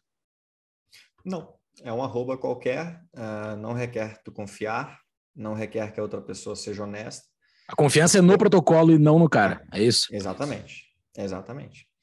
É, a Lightning introduz algumas verticais de ataques que precisam ser ditas, mas vamos começar do começo. Eu posso abrir com qualquer outro node é, Lightning na rede, não é feito do jeito certo, eu já explico isso. Não requer que, que eu confie nessa outra pessoa, mesmo que ela esteja mal intencionada. É, mais uma vez, se eu estiver fazendo o, o certo, ela não conseguirá é, obter os, os bitcoins que deveriam ser meus, e pior, se ela tentar sacanear, eu que posso ter os bitcoins dela, porque o mecanismo tem uma penalidade para fraudadores. Então, se, dela, se desse endereço peer-to-peer, -peer, que a gente chama de canal, você tentar se apropriar, apropriar de fundos que são meus, e eu te pegar, os seus fundos serão meus. E, na verdade, muita gente no começo da Lightning foi punido sem querer porque é um mecanismo muito era a Lightning nasceu por linha de código, super crua, né? E, e aconteciam problemas, um banco de dados de um node era corrompido, o cara tentava voltar online e nisso ele sem querer dava o broadcast de transações antigas que redistribuíam aqueles saldos de forma errada. E aí os peers que ele tinha falava, pô, o cara tá indo na blockchain falar que aquele saldo é dele, quando na verdade não é. Aí o peer que honesto dava um outro broadcast na rede que meio que é, aplica um veneno na transação fraudulenta e transfere todo o saldo para o peer honesto. E aí os caras saíam falando, pô, a Lightning é insegura pra caramba, perdi meus fundos. Na verdade, você não perdeu. O protocolo agiu como deveria ter agido, te punindo por ter te achado um fraudador. Você deu um, uma, uma, um broadcast na blockchain de uma transação falsa. Você fez isso sem querer, beleza, o protocolo pode ter um, uma, no começo, lá em 2018, uma user experience é, é, não, que não era anti-burro, né? era só para developer super, é, super sofisticado, mas o protocolo evoluiu de tal forma, hoje, tanto em termos de interface de usuário quanto em termos de regramento, que hoje tem anos que eu não ouço falar disso e na verdade é muito, é quase é, é, é, hoje não tem como uma pessoa comum fazer um broadcast desse assim se ela não fizer muito esforço para fazer essa cagada, porque há, há, vários mecanismos por fora é com um mecanismo que a gente chama, perdoe minha expressão, antiburro. A forma como você faz o backup dos canais hoje emergiu uma forma de backup mais seguro. O backup que as pessoas usavam antigamente não é igual ao backup de hoje. O backup de hoje, caso o seu node vá para o espaço, você compartilha ele para a rede, ele não tem a pretensão, ele não é uma, uma transação, ele é só uma sinalização para outros nodes, falando assim, ó, meu node deu ruim aqui, fecha o canal para mim, os caras vão fechar. Então, assim, você não... É, usando as, o, o backup recente, você não, não tem mais a chance de ser considerado fraudador. Mas quais são as verticais de ataque e é importante falar sobre isso? Pessoal, o Bitcoin reestabelece a verdade e não existe assim nada sem trade-off. Não existe soluções, existem trade-offs. E maturidade é você saber escolher os seus trade-offs, né? É... Trade-off custo de oportunidade. Custo de oportunidade. Então, assim, saiba escolher os seus custos de oportunidade. O custo de oportunidade na camada base é não, não ser escalável, né? Ao, ao, ser descentralizado e seguro, você não é escalável. Qual que é o custo de ser escalável? Pois bem, quando eu abro esse canal com, com o Paulo, a gente tem uma multisig 2 de 2. Então, nós dois ficamos um meio que olhando para o outro é, e acordando qual que é a distribuição correta desses fundos. É, se porventura eu ficar offline, eu deixo de enxergar a blockchain. Eu não estou mais olhando para a blockchain. Eu estou dormindo, morri, meu node está fora. O Paulo pode aproveitar e falar assim: Ih, caramba, olha lá, o Diego tá morreu, tá offline. Eu vou é, é, eu vou pegar uma transação que já foi assinada pelo Diego, passada, não vale mais, passada, mas que o Diego, nessa transação, àquela altura, me devolvia 9 mil dos 10 mil bitcoins, sendo que hoje só 6 mil eram para ser meus. Então eu vou ganhar aí, porque o Diego assinou essa transação no passado. Eu e ele sabemos que ela não é mais válida, mas a rede não consegue saber, né?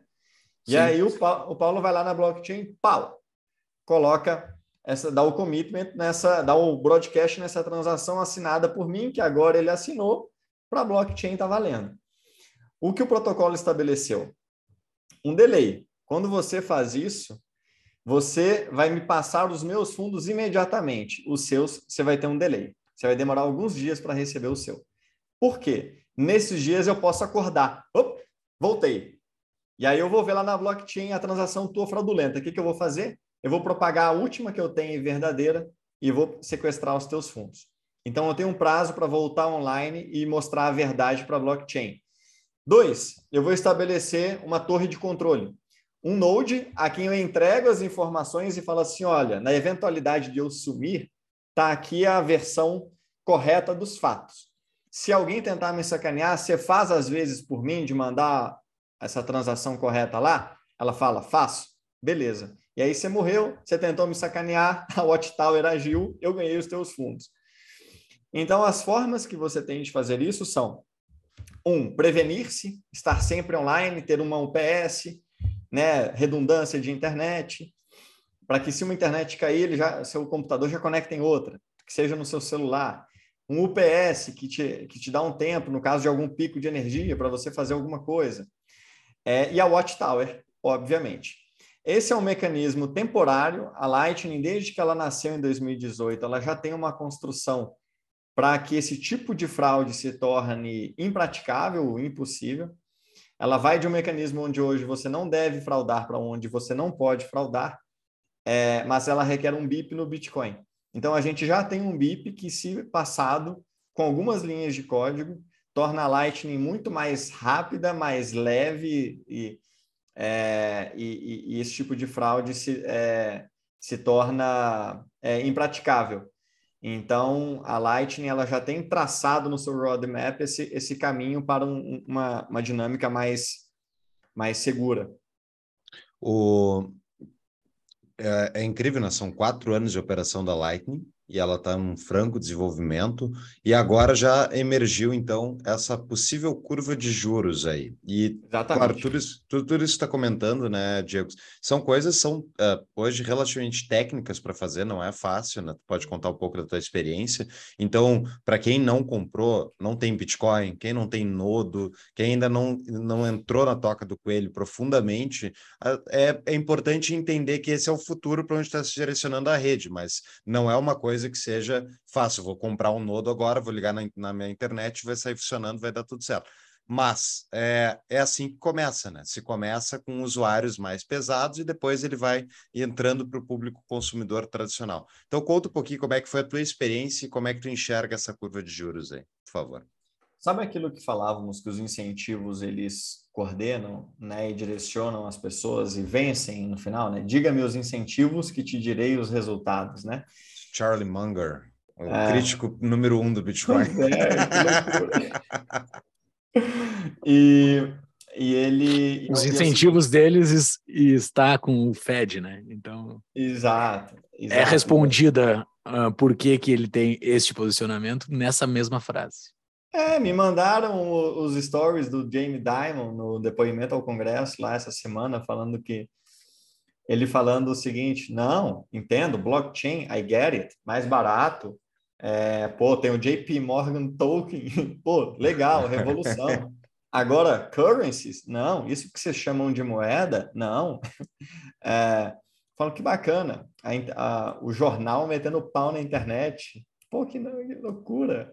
Quem Exato. diria, né? Quem diria que o jornal ia falar mal na internet? Né? É, e é o seguinte, tudo mais que não é Bitcoin, ele consegue exercer influência. Ele participou do desenvolvimento da Ethereum no Day One, isso está narrado, registrado pelo, pelo, pelo, pela Fundação Ethereum, pela Consensys, o JP Morgan foi ativo no development da Ethereum.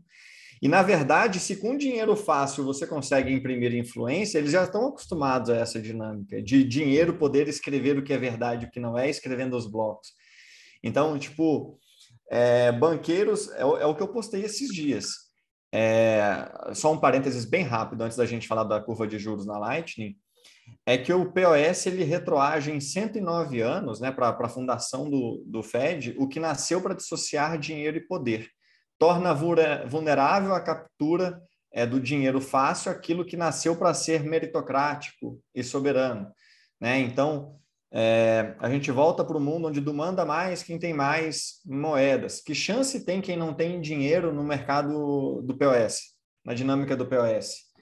Ah, o único sistema no mundo que vai dar influência para cada um, mesmo que essas pessoas não tenham dinheiro, é o Bitcoin, por conta da dinâmica, por conta dos incentivos, né? De você poder rodar o seu Node e ser barato.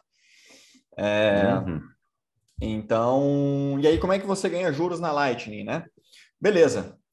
Abri o meu canal com o Paulo, entendi os trade-offs e os cuidados que eu devo tomar, entendi os benefícios. Agora eu posso transacionar com ele esses bitcoins que estão no meu canal, né? É, de forma é praticamente gratuita, na verdade é gratuita, só que o seguinte, quando eu seco o canal, quando eu seco o canal, imagina, eu abri um canal de 10 mil, Bitcoin, 10 mil é, satoshis com ele, ou 20 mil satoshis com ele, que é o tamanho mínimo de canal.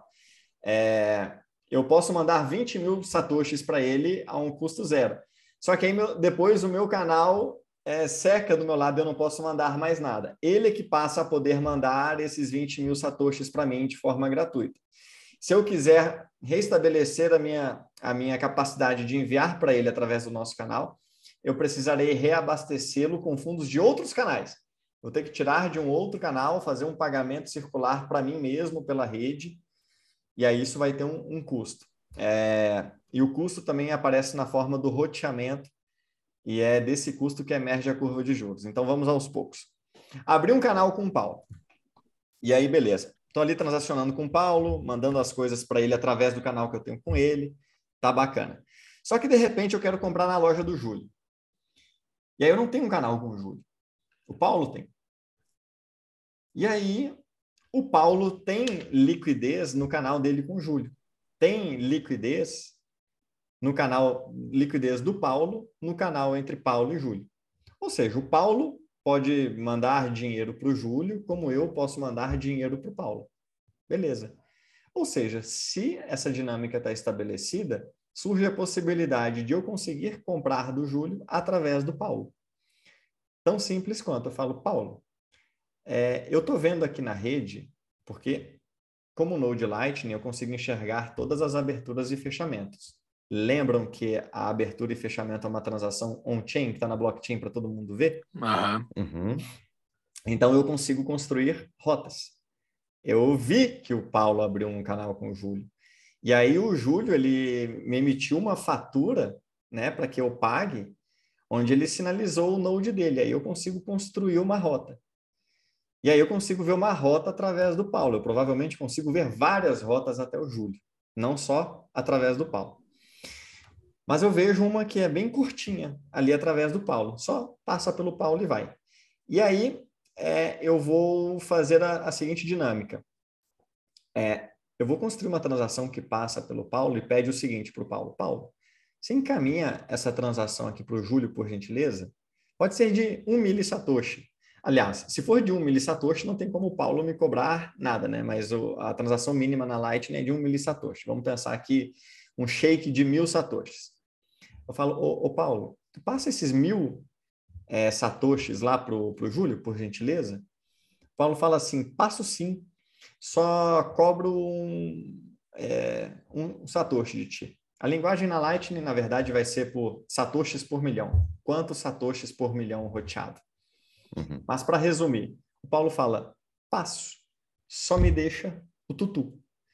Eu falo, tá bom, preço justo. Então, para que ele faça esse repasse lá para o Júlio, ele vai cobrar alguma coisa de mim. E aí, da transação de, do negócio que eu quero comprar do Júlio de mil satoshis, eu vou pagar mil, mil e dez, mil e dois satoshis. O Paulo pode estabelecer o preço que ele quiser, livre mercado. Eu posso topar pagar ou não. É, e se eu não topar pagar, eu vou procurar alternativas que envolvam três, quatro, até chegar no júlio. É... O, o que, que aconteceu aqui? A mesma coisa que acontece entre eu e o Paulo, ou entre o Paulo e o Júlio, agora aconteceu o seguinte. Eu tenho um canal com o Paulo. Na hora que esse roteamento acontece, a gente redistribui aqueles fundos.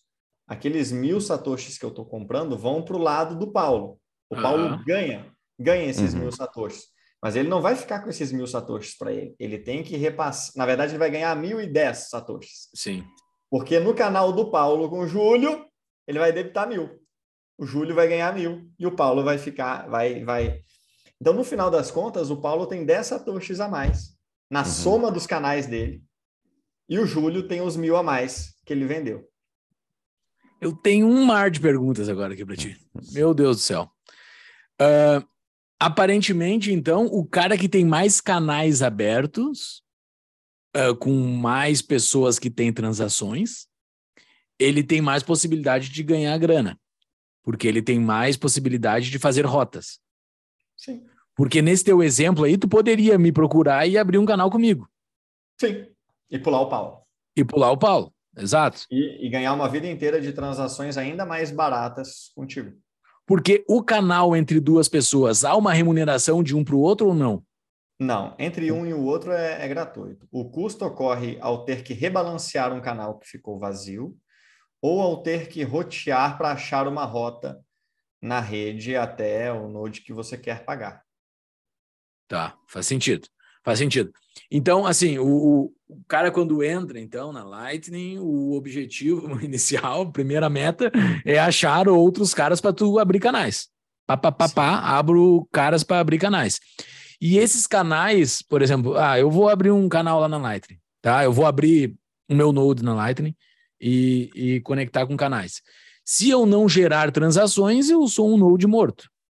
Né? Se eu não gerar transações nem de recebimento nem de pagamento, eu sou um node morto. Como é que eu faço para gerar transações? Como é eu tenho que ter uma loja física? Eu tenho que ter algo que gere transações de fato? Porque senão eu vou ficar como um node parado lá no meio desse mar de nodes, não? Uhum. Não, você não precisa ser um lojista ou, ou receber ou fazer pagamentos pela Lightning para rotear pagamentos. Você, por exemplo, eu sou o cliente teu nesse exemplo. O Paulo foi só um roteador o Paulo pode fazer isso da vida dele e procurar posicionar o node dele de forma a intermediar a maior quantidade de transação possíveis. Como? Conectando-se com quem movimenta bastante. Quem costuma movimentar bastante? Nodes de exchanges, nodes de wallets, nodes de negócios que usam a Lightning, como a Bitrefill. E há, e há outros nodes que também se propõem a ser simplesmente roteadores. Então, quando você chega na Lightning, primeiro, uma escadinha eu acho que seria super saudável. Roda o seu node Bitcoin, primeiro, entende a dinâmica de que é sincronizar a blockchain, veja você fazendo a história, né? O, a blockchain do Bitcoin é aquela é, é um super monumento, monumento no cyberespaço, é uma espécie de muralha da China no cyberespaço, é uma coisa que não pode ser falsificada, né? né? Diferente de qualquer outra blockchain, ela é, representa um custo real que não pode ser falsificado. E veja ali o que é você sincronizar tudo, desde 2009, conferindo transação a transação. É, aí depois você vai estabelecer o seu Node Lightning. Primeiro, estabeleça o seu Node Lightning para você. Abra alguns poucos canais, por exemplo.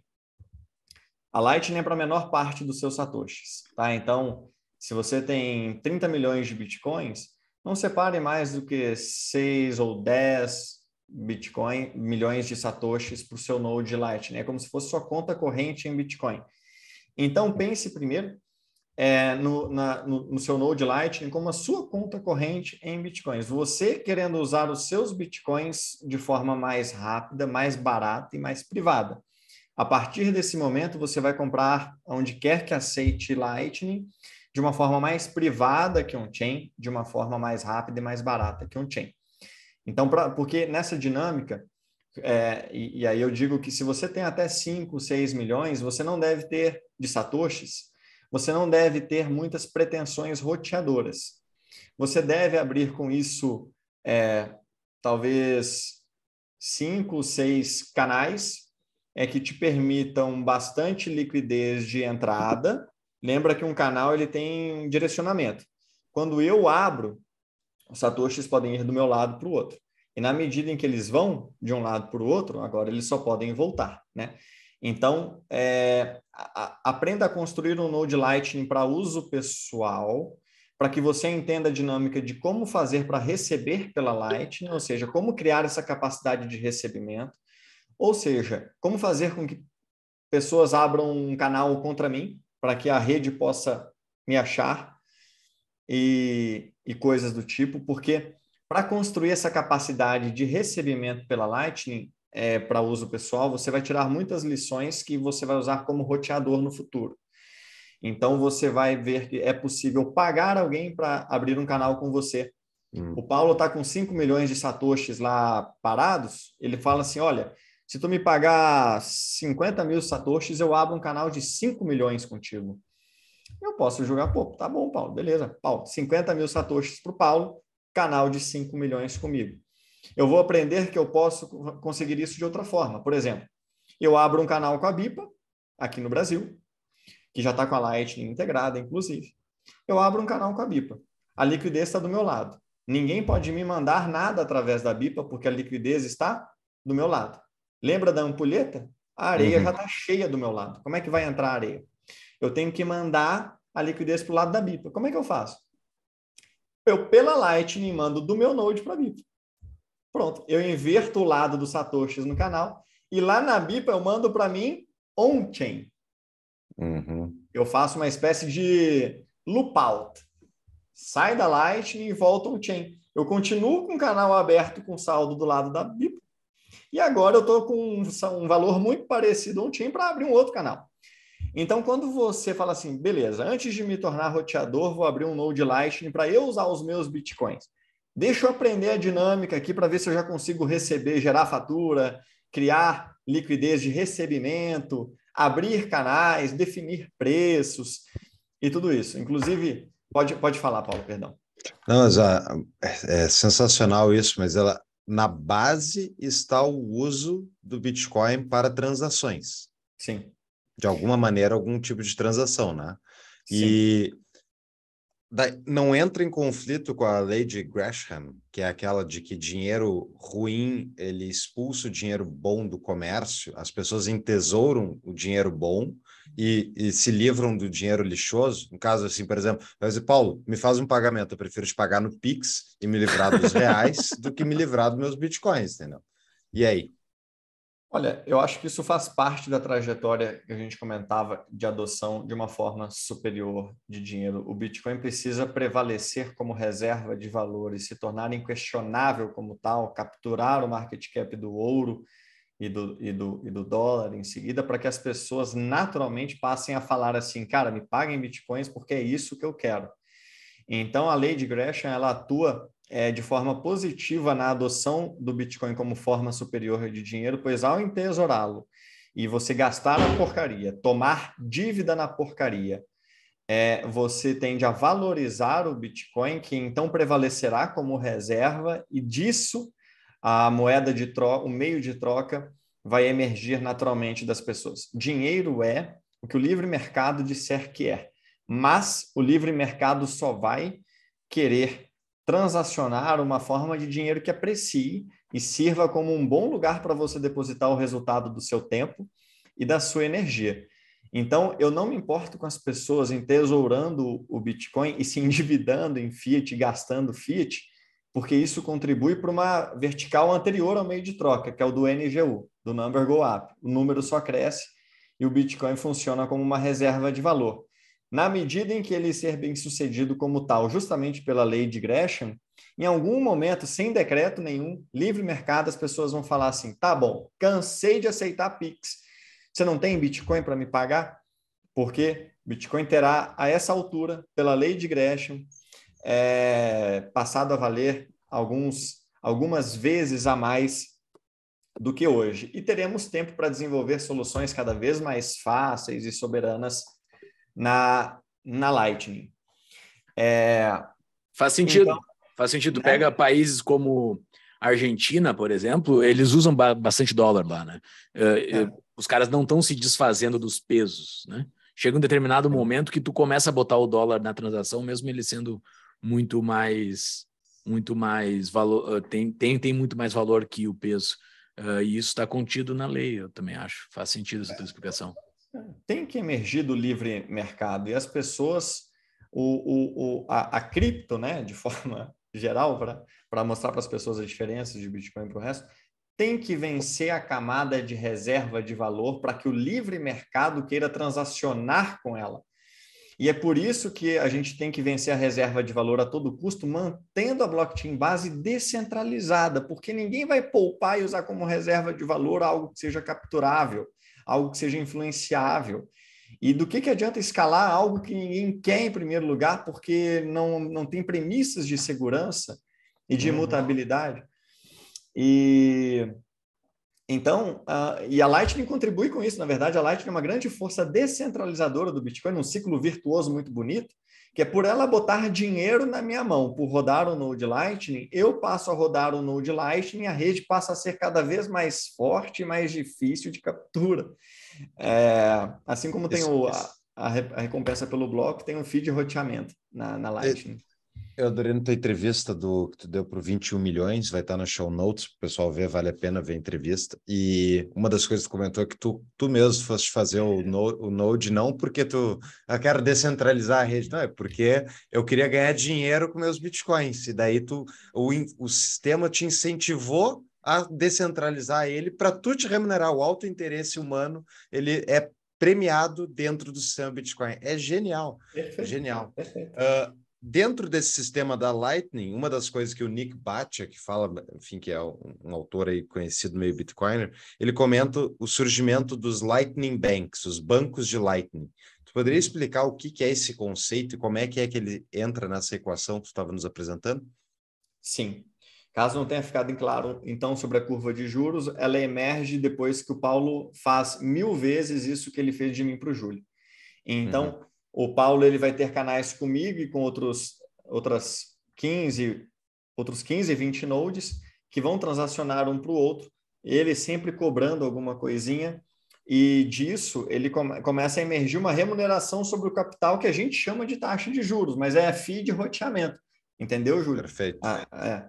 Basicamente isso. Então você, é, eu, por exemplo, eu nunca é, desde que eu montei meu Node Lite, há, há cerca de um ano mais ou menos, é, fiz pouquíssimas compras on-chain, mas sabe quantas transações on-chain eu já fiz? Hum. Mais de 100 vezes.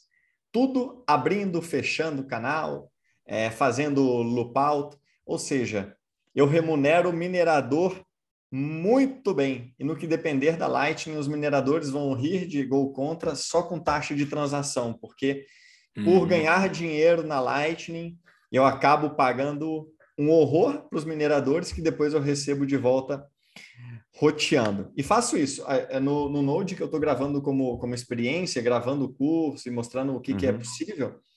Eu botei uh, nas primeiras uh, duas semanas 6 milhões de satoshis e roteei um Bitcoin já nas primeiras duas semanas.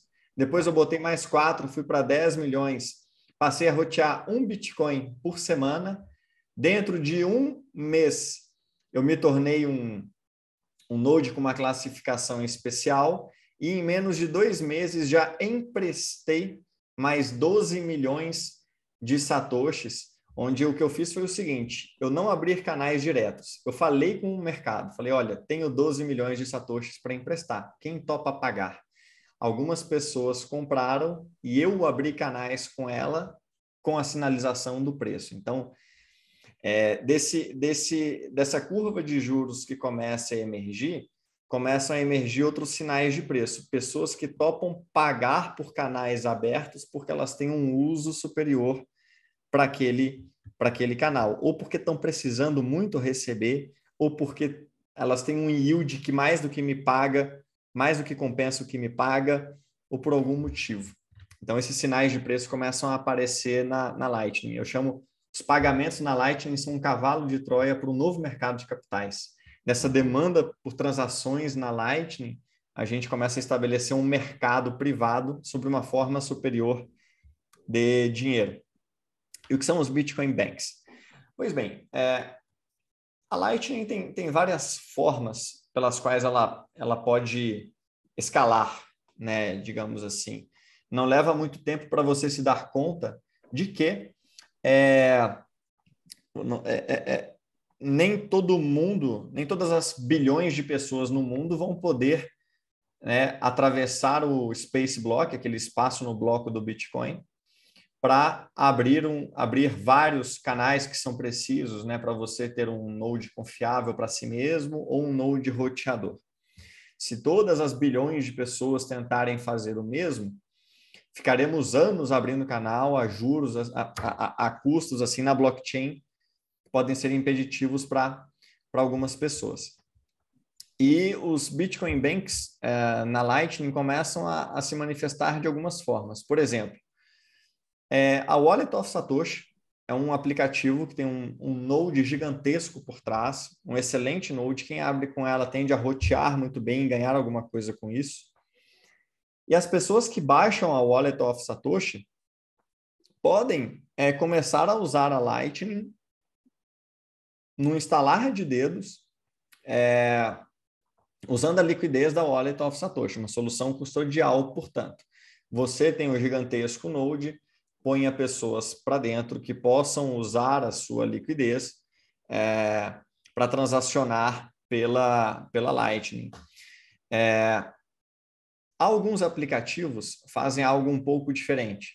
Elas estabelecem nodes Lightning limitados e lights no seu celular para que você use a Lightning de forma não custodial. Então, no seu celular, você tem uma espécie de mini node Lightning, você mantém as suas chaves. O custo disso é a, essa wallet ela vai te cobrar para que pra, pela abertura de canal que vai ter que ser feita entre a wallet do seu celular e o node dela. Então, há uma, há uma cobrança para que essa dinâmica e essa gestão aconteça por trás.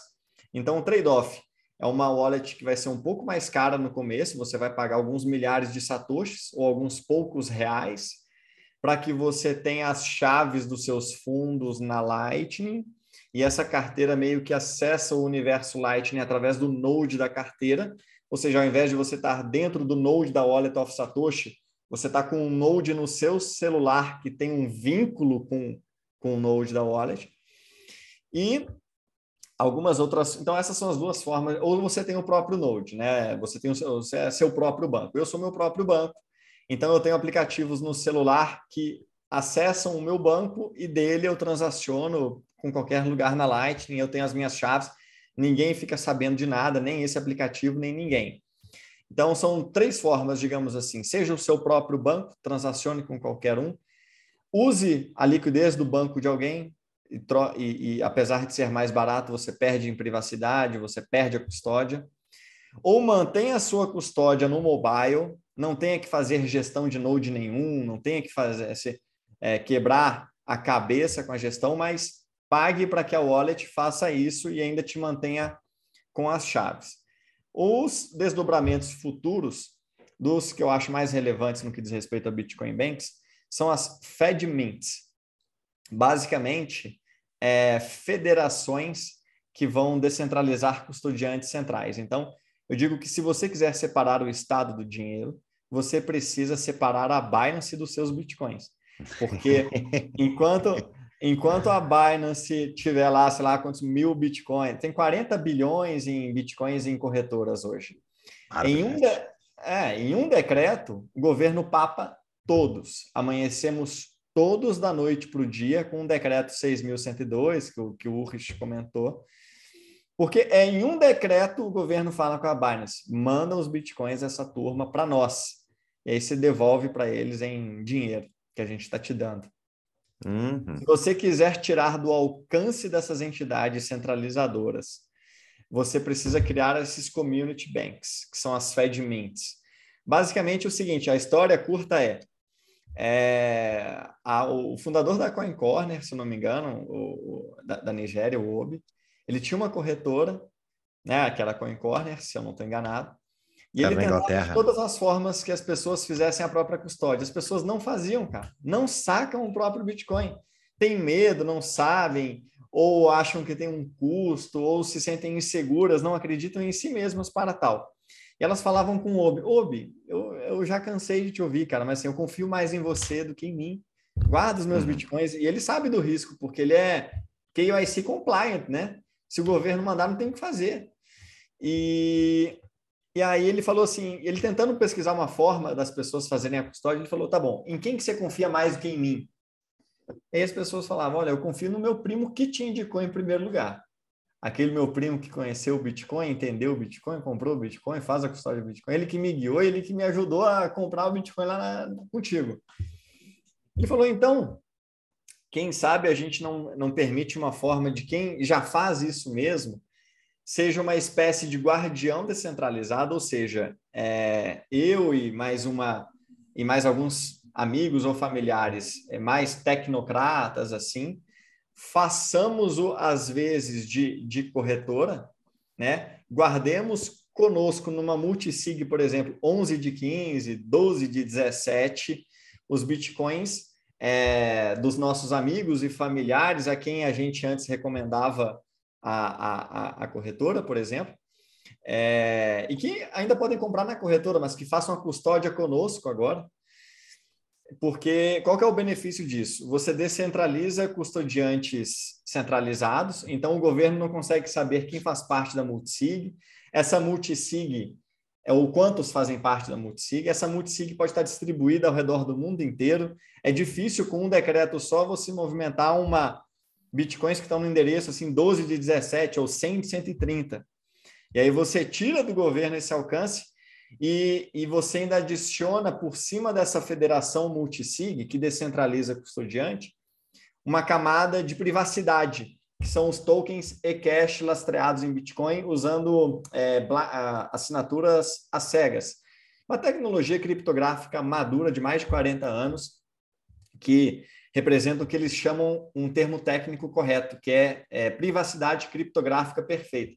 As pessoas que ali depositam bitcoins, elas recebem um token, mas eu não consigo saber quem me depositou bitcoins ou para quem vai o token.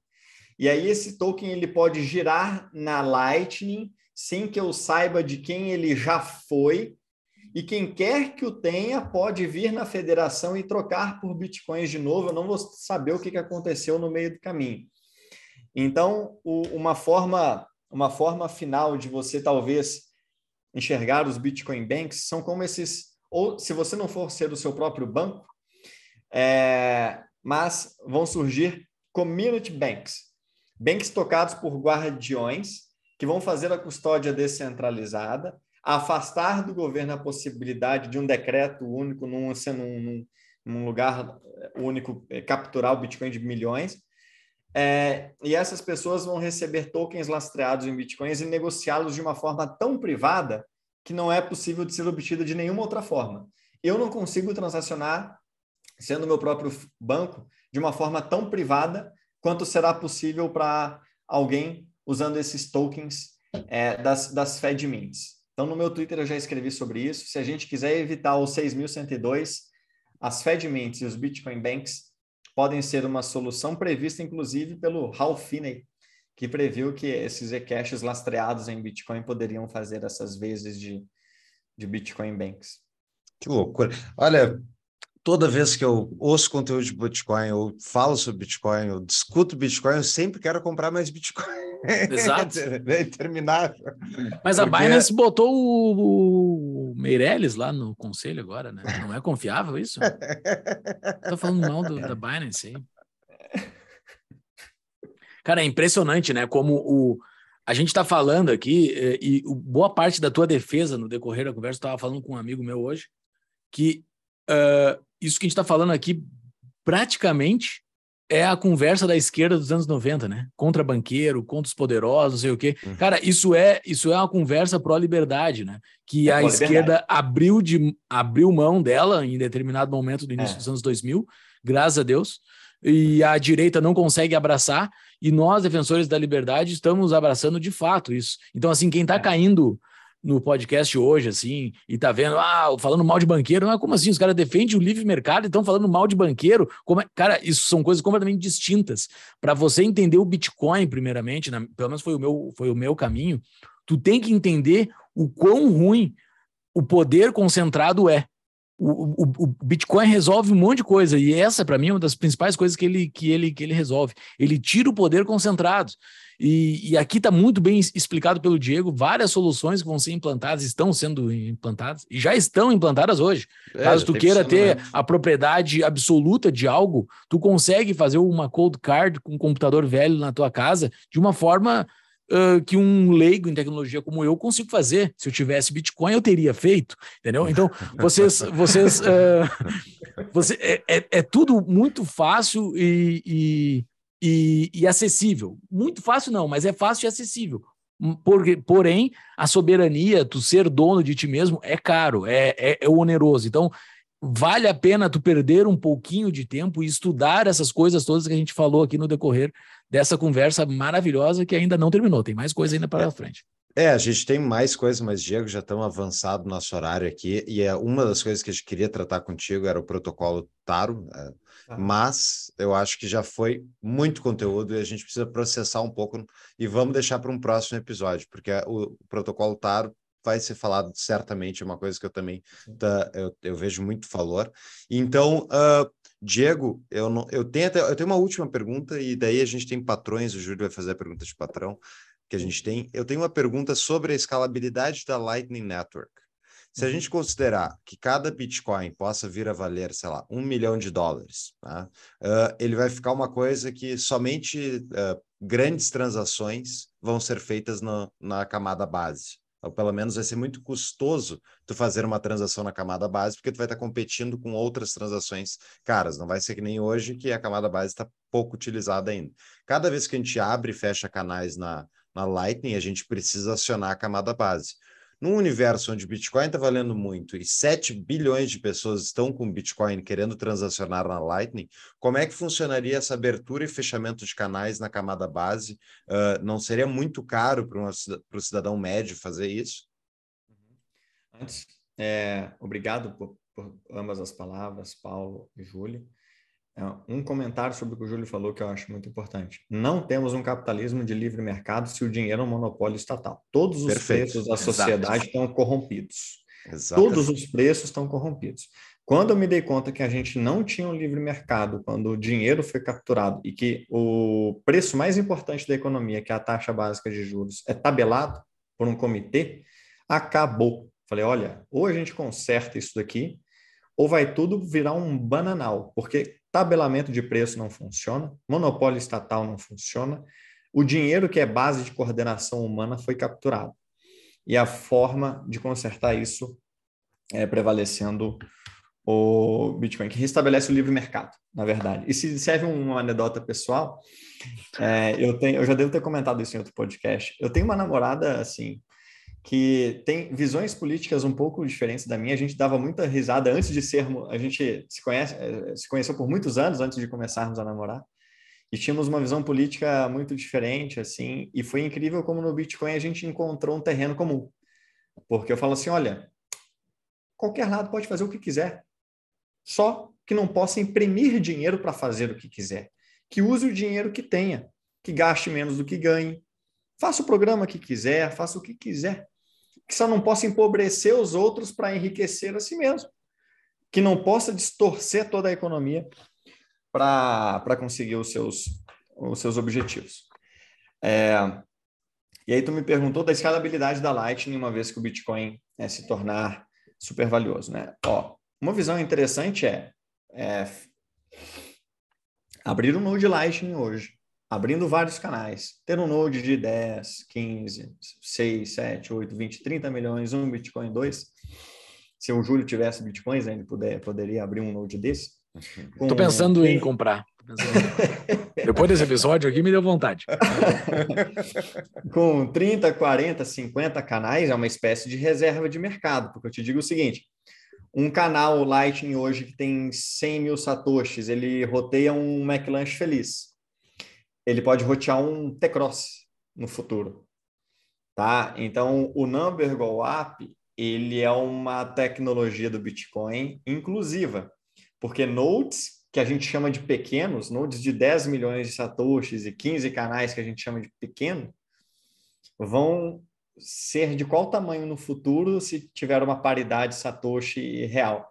Porque um node de 10 milhões de satoshis pode lucrar 5 mil satoshis a 7 mil satoshis por semana. Isso pode significar 5 mil, 7 mil reais um dia, ou menos, ou mais? Não sei. 7 um mil canal... satoshis hoje, mais ou menos, é quanto? 5, 7 reais. 5, 7, 7 reais. É. O que isso, é, um node de 10 milhões de satoshis, lucrando 7 mil satoshis por semana, eu não vou fazer a matemática aqui, mas dá cerca de 2% ao ano. 2% ao ano que é o que você deve esperar para um node desse tamanho. É a Selic do Bitcoin. É, então, sim, abrir os nodes agora. Eles se claro. reúnem de dois em dois meses? Para saber.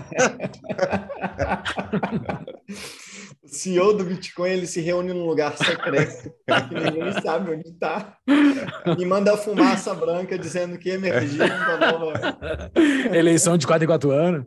É, tu já pegou bem a dinâmica, né? Já peguei, já peguei. Eu vou, eu vou comprar, eu vou comprar.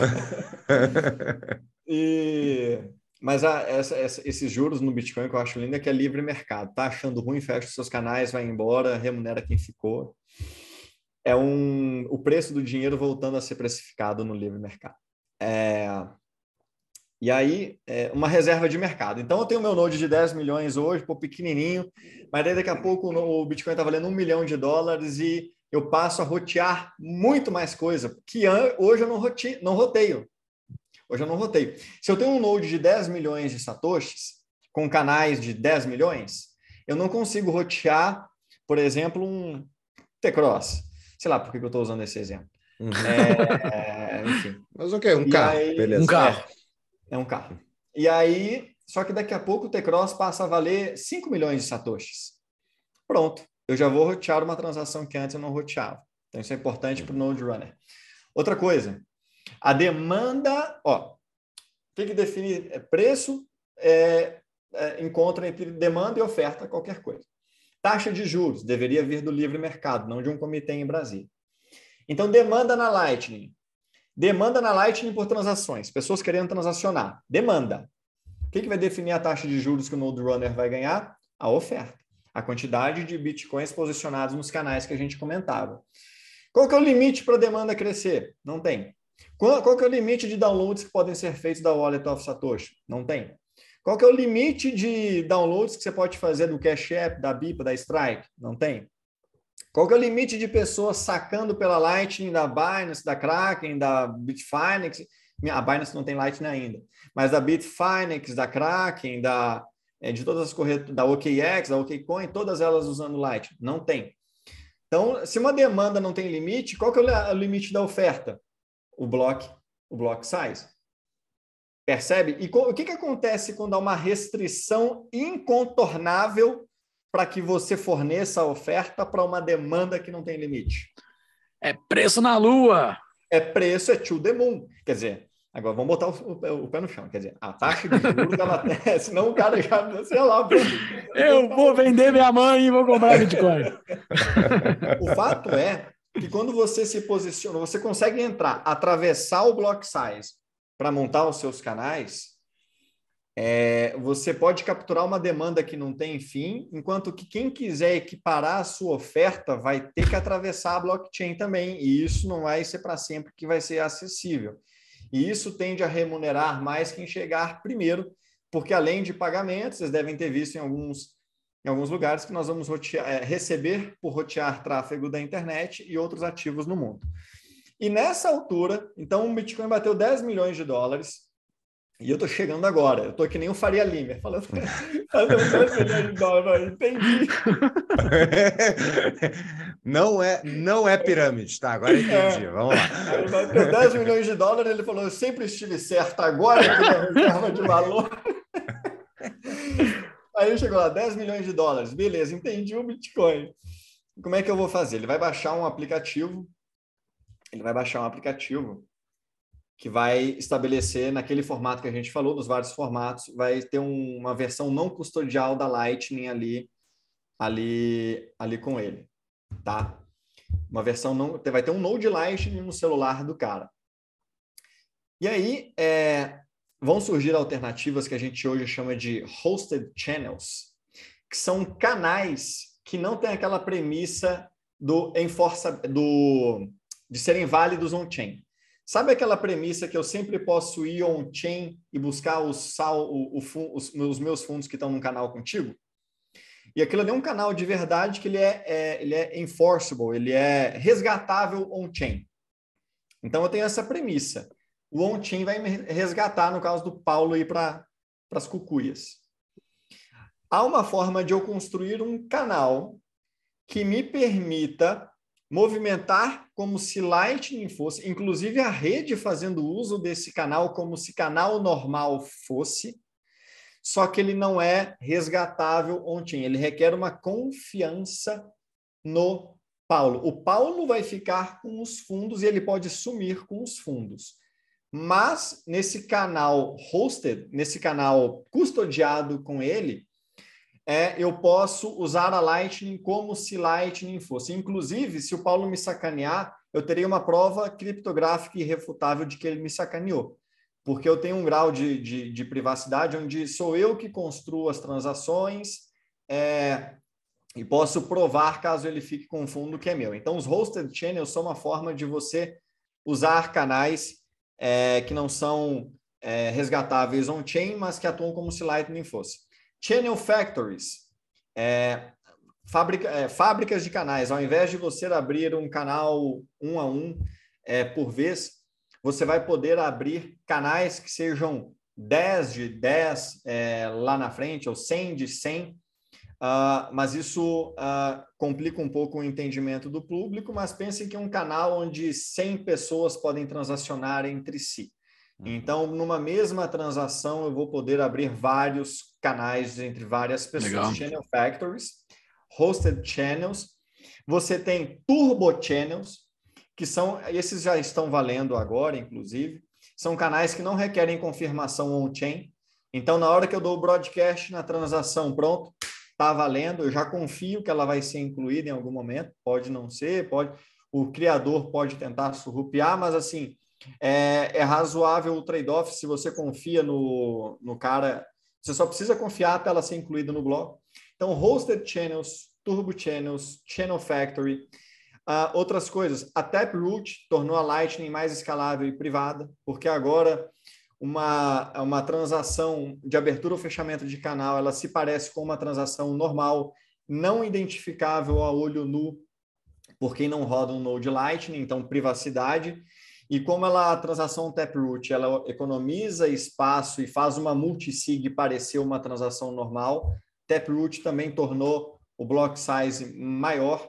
Então, basicamente, tudo aquilo é que te permita usar a Lightning é, com algum trade-off de confiança, ou confiar que a transação vai ser incluída, ou confiar que você não vai sumir com, com o fundo, é, ou confiar é, premissas, de, premissas de segurança, se, se relaxadas, poderão permitir a todo mundo que use a Lightning em algum momento, não importa quão tarde é, seja. Lembrando que, mesmo com o Bitcoin a 10 milhões de dólares, é, eu, eu ainda poderei, se eu assim conseguir estabelecer o meu node e rotear, Agora vai, vai ter uma dinâmica de você vai precisar ter dinheiro para conseguir rotear é, bem, né?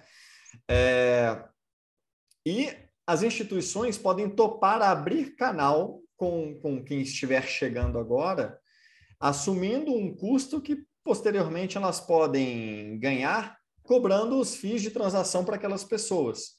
Então não importa, é, não importa quão caro esteja o Bitcoin, primeiro, porque com maior, mais valer o Bitcoin, menor também a demanda dos canais, né? Hoje você precisa de canais enormes e muitos canais, porque o Bitcoin ainda vale pouco, então ter canais muito grandes e muitos canais ainda é necessário para rotear um mínimo de coisa.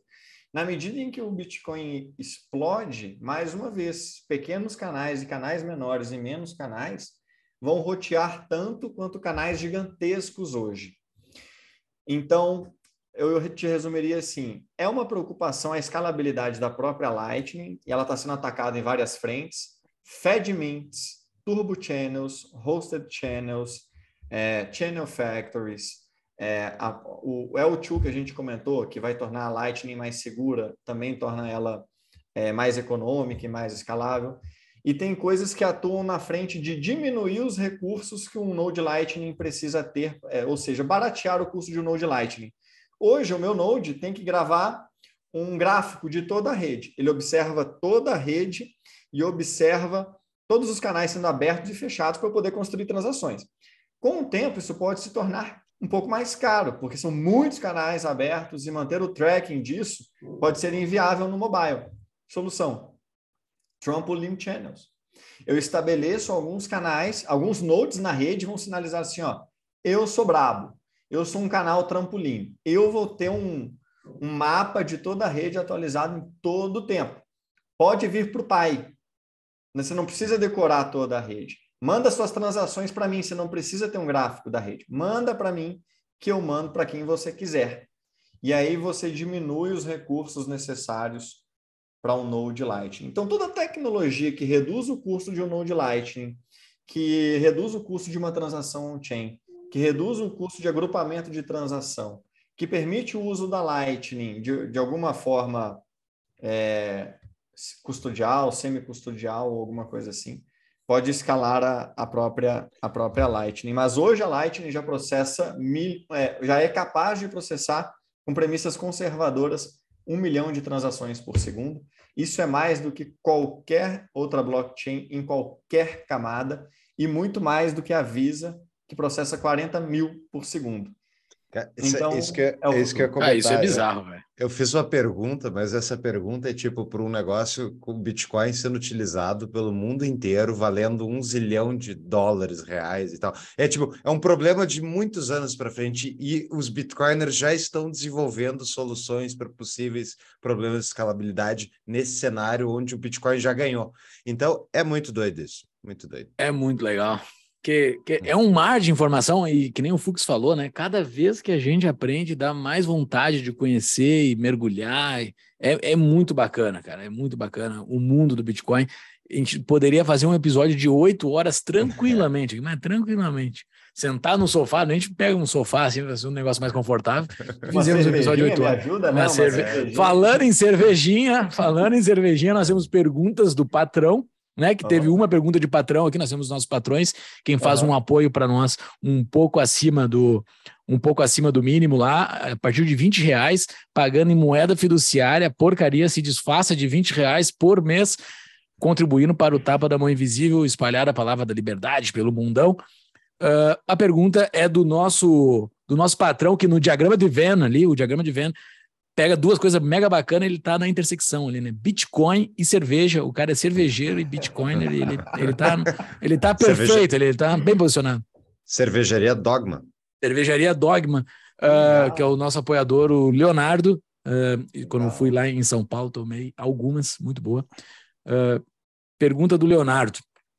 Diego, hoje é relativamente fácil e barato fazer uma transação on-chain de 100 mil ou 200 mil satoshis.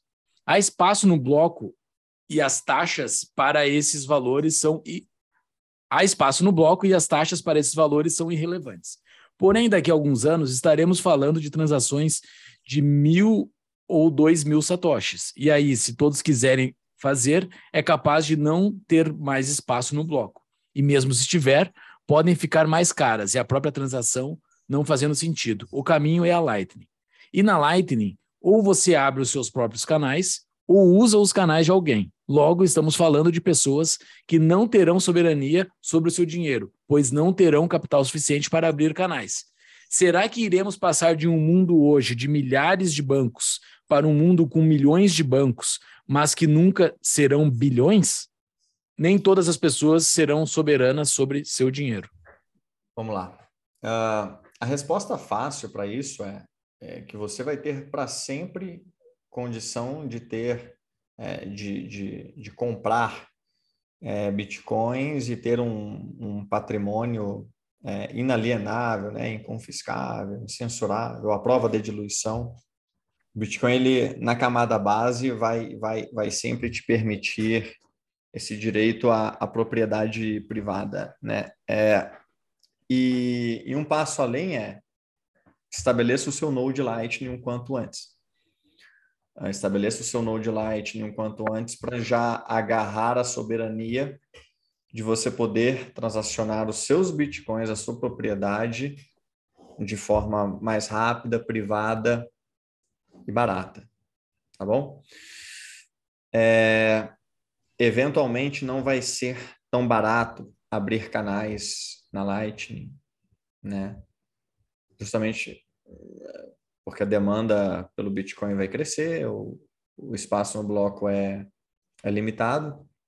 Agora, uh, eu acredito que nas, nas várias soluções que a gente comentou de, de escalabilidade da própria Lightning, sim, muitas pessoas nunca vão, vão exercer o seu completo direito à soberania. Não importa o que você faça, não importa o que você desenvolva de opção, muita gente é, nunca vai ligar para isso o suficiente para agir de acordo. É, vamos lá, você sempre vai poder rodar o seu Node Bitcoin, que vai, pra, vai custar cada vez mais barato, tá? Primeiro, esse é um grau de soberania. O Node Bitcoin, ele, o custo cresce linear, porque a blockchain é linear, é um bloco a cada 10 minutos. Só que o, o custo da tecnologia ele decresce. Então, enquanto a blockchain cresce linear, a, o custo do, do hardware decresce exponencial. Então, rodar um node Bitcoin vai ser cada vez mais barato. Beleza? Rodar um node Bitcoin é cada vez mais barato. Outra coisa, por mais que o Bitcoin aprecie muito e se torne mais caro, abrir nodes, abrir canais na Lightning, rodar nodes Lightning roteadores, o, o retorno cresce de acordo. Então, da mesma forma que os custos para entrar nessa dinâmica crescem, o retorno também cresce e acaba isso uma coisa é, compensa a outra. Tende para o equilíbrio, porque não há, não há mágica. Se fica ruim para algumas pessoas, elas saem e as que ficaram vão se beneficiar. É o livre mercado. E, e, e rodar um Node, um Node é, Lightning no futuro pode ser é, possível e tão simples de se fazer quanto do seu, do seu celular. É, e mesmo as, as, as transações é, on-chain que você precise fazer para usar os seus usar os seus uh, bitcoins ou receber bitcoins pela Lightning, você, você, o, que eu, o que eu faço hoje, o meu Raspberry Pi é um celular Android ruim e antigo. O meu Raspberry Pi ele é equivalente a um Samsung velho. E não é difícil imaginar que o que um Samsung velho faz aqui do lado do meu roteador possa, do, do meu roteador de internet, possa ser feito pelo meu iPhone. Ele hoje já é capaz. Hoje, um, um, um celular que tenha um terabyte de memória parece muito, mas daqui a um tempo o 1 terabyte pode ser a versão de entrada, base de um, de um celular. Então não é difícil imaginar um formato onde do meu celular eu possa, por exemplo, rotear para fazer valer os custos de transação on-chain. Um. Dois, é que as corporações arquem com esse custo on-chain, de forma que eu tenha uma dinâmica de canais, porque eu as remunerarei por esse canal aberto comigo, com transações que eu farei pela Lightning em seguida. Ou dois, abrir mão um pouco da soberania é, para usar a Lightning de uma forma um pouco mais custodial, mas mais barata e com prova criptográfica de qualquer mal feito. Pense que é o nome Leonardo, né? Uhum. Leonardo, isso. Leonardo, é, mesmo que você use soluções não custodiais ou custodiais é, na Lightning no futuro, algumas premissas são muito diferentes do mundo atual que a gente tem hoje dos bancos. Para começar, ninguém pode criar bitcoins como os bancos podem hoje criar é, dinheiro para te emprestar. Quando você toma um empréstimo num banco, hoje é dinheiro novo que entra em circulação. Esse dinheiro não existia ontem. Você acabou de ganhar um dinheiro que ontem não existia e, e enriqueceu-se por isso. Mas você não toma centenas de bilhões de empréstimos como as maiores companhias e o próprio governo toma. Então, o sistema de bancos hoje, é, com, por conta de um dinheiro base fraco e, e frágil, ele empobrece quem está longe da impressora do, do, do, dinheiro. No Bitcoin, não importa onde você esteja, ou quão soberano ou não você seja, você sempre vai ter a premissa de que no seu dinheiro e no que é seu, ninguém mexe. É, então, para resumir a história, o, Leonardo, sim, alguma forma, é, algumas pessoas e uma parcela significativa delas vai é, usar para sempre, não importa o que façamos, soluções custodiais é, na Lightning e no Bitcoin. Não vão nunca rodar o seu Node, Bitcoin ou Lightning. É, mas eu, eu estou certo que para quem quer que isso seja importante, vai ter ainda muitos anos de a qualquer momento poder exercer essa soberania. Rodar o seu nodezinho barato, ter os seus bitcoins custodiados de uma forma segura e ter também o seu node Lightning que está cada vez mais fácil é, de rodar e tende a remunerar cada vez melhor.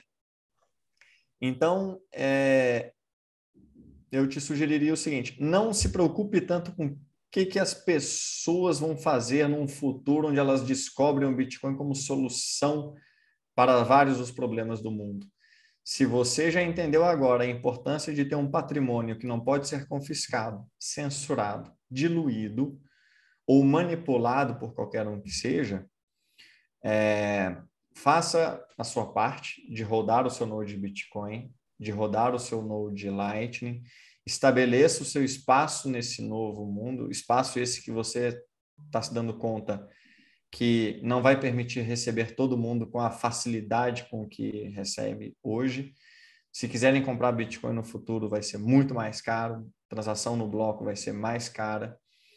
É, e, e o Bitcoin vai desenvolver soluções para todos os gostos, para quem topar pagar o preço da soberania e para quem não conseguir o preço da soberania, ele vai para sempre garantir as premissas do bom dinheiro, que não pode ser diluído ou, ou né, ou, usado por enriquecimento de alguns.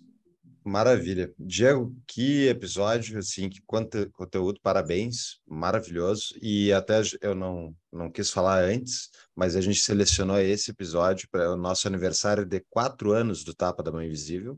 Uau, é, sério? É, vai, vai, sair um, um, dia depois dos quatro anos do. Que foi num sábado, né? Sempre sábado os nossos episódios. Então, foi de propósito, porque eu acredito que esse episódio vai ser lembrado por muito, muito tempo, porque Bitcoin está aí para o futuro. Então, considerações finais e dicas de livro, por favor. Beleza. É, não, só tenho a agradecer. Foi, é sempre um prazer para mim falar sobre esse assunto. Eu acho que não há ferramenta maior para você lutar pela liberdade de expressão e de movimentação do seu patrimônio como você bem quiser do que o dinheiro. Não há forma melhor de você restabelecer a liberdade no mundo do que desfinanciando a moeda fiduciária.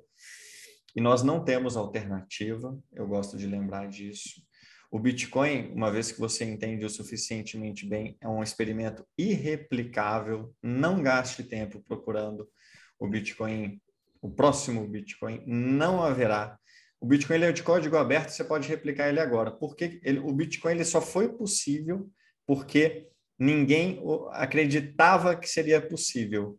Uma vez que ele se tornou viável, ele não pode mais ser parado, mas isso não pode ser mais replicado.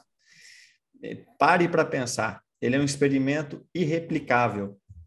E assim, não há fogo 2.0, não há energia elétrica 2.0. O Bitcoin ele não foi inventado, ele foi descoberto. Ele vai ser uma tecnologia que vai sobreviver a todos nós. A única coisa em que eu estou certo no mundo hoje que vai estar para os meus netos e bisnetos é o Bitcoin. Nenhuma companhia da bolsa estará, nenhuma empresa que o Warren Buffett investiu lá atrás está viva ainda. Ele vendeu todas é, e vai estar tá sempre trocando. É, aliás, nenhuma moeda fiduciária resistiu ao teste do tempo. E eu estou seguro que depois de algumas alguma jornada nesse caminho, a única coisa que vai, a, a coisa mais bem posicionada para resistir ao teste do tempo e preservar o meu valor e o da minha família é o Bitcoin, enquanto eu reestabeleço a liberdade, a propriedade privada a bilhões de pessoas no mundo é, inteiro. Então, obrigado. Ah, e recomendação de livro. Eu acho que como a audiência ela não, ela está meio que uh, na, na jornada ainda do Bitcoin, eu eu faria a do. Alguém já recomendou o padrão Bitcoin? Não? Eu acho que sim, mas faz tempo, não tem okay, problema. Tá. Tá, e o, então, se, se já recomendaram o padrão Bitcoin, o padrão fiduciário do mesmo autor, uma sequência é, que explica como o padrão fiduciário nasceu. Eu te recomendo, se você não leu nenhum dos dois, ler o padrão Bitcoin, uh, porque é mais fácil explicar é, um abacus para quem entendeu o computador do que um computador para quem entendeu o abacus. O computador é o Bitcoin.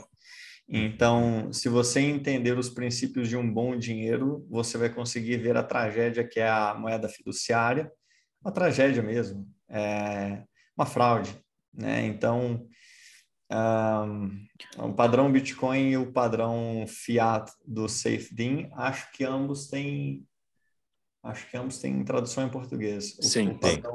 Tem, né? É. Sim, ambos têm.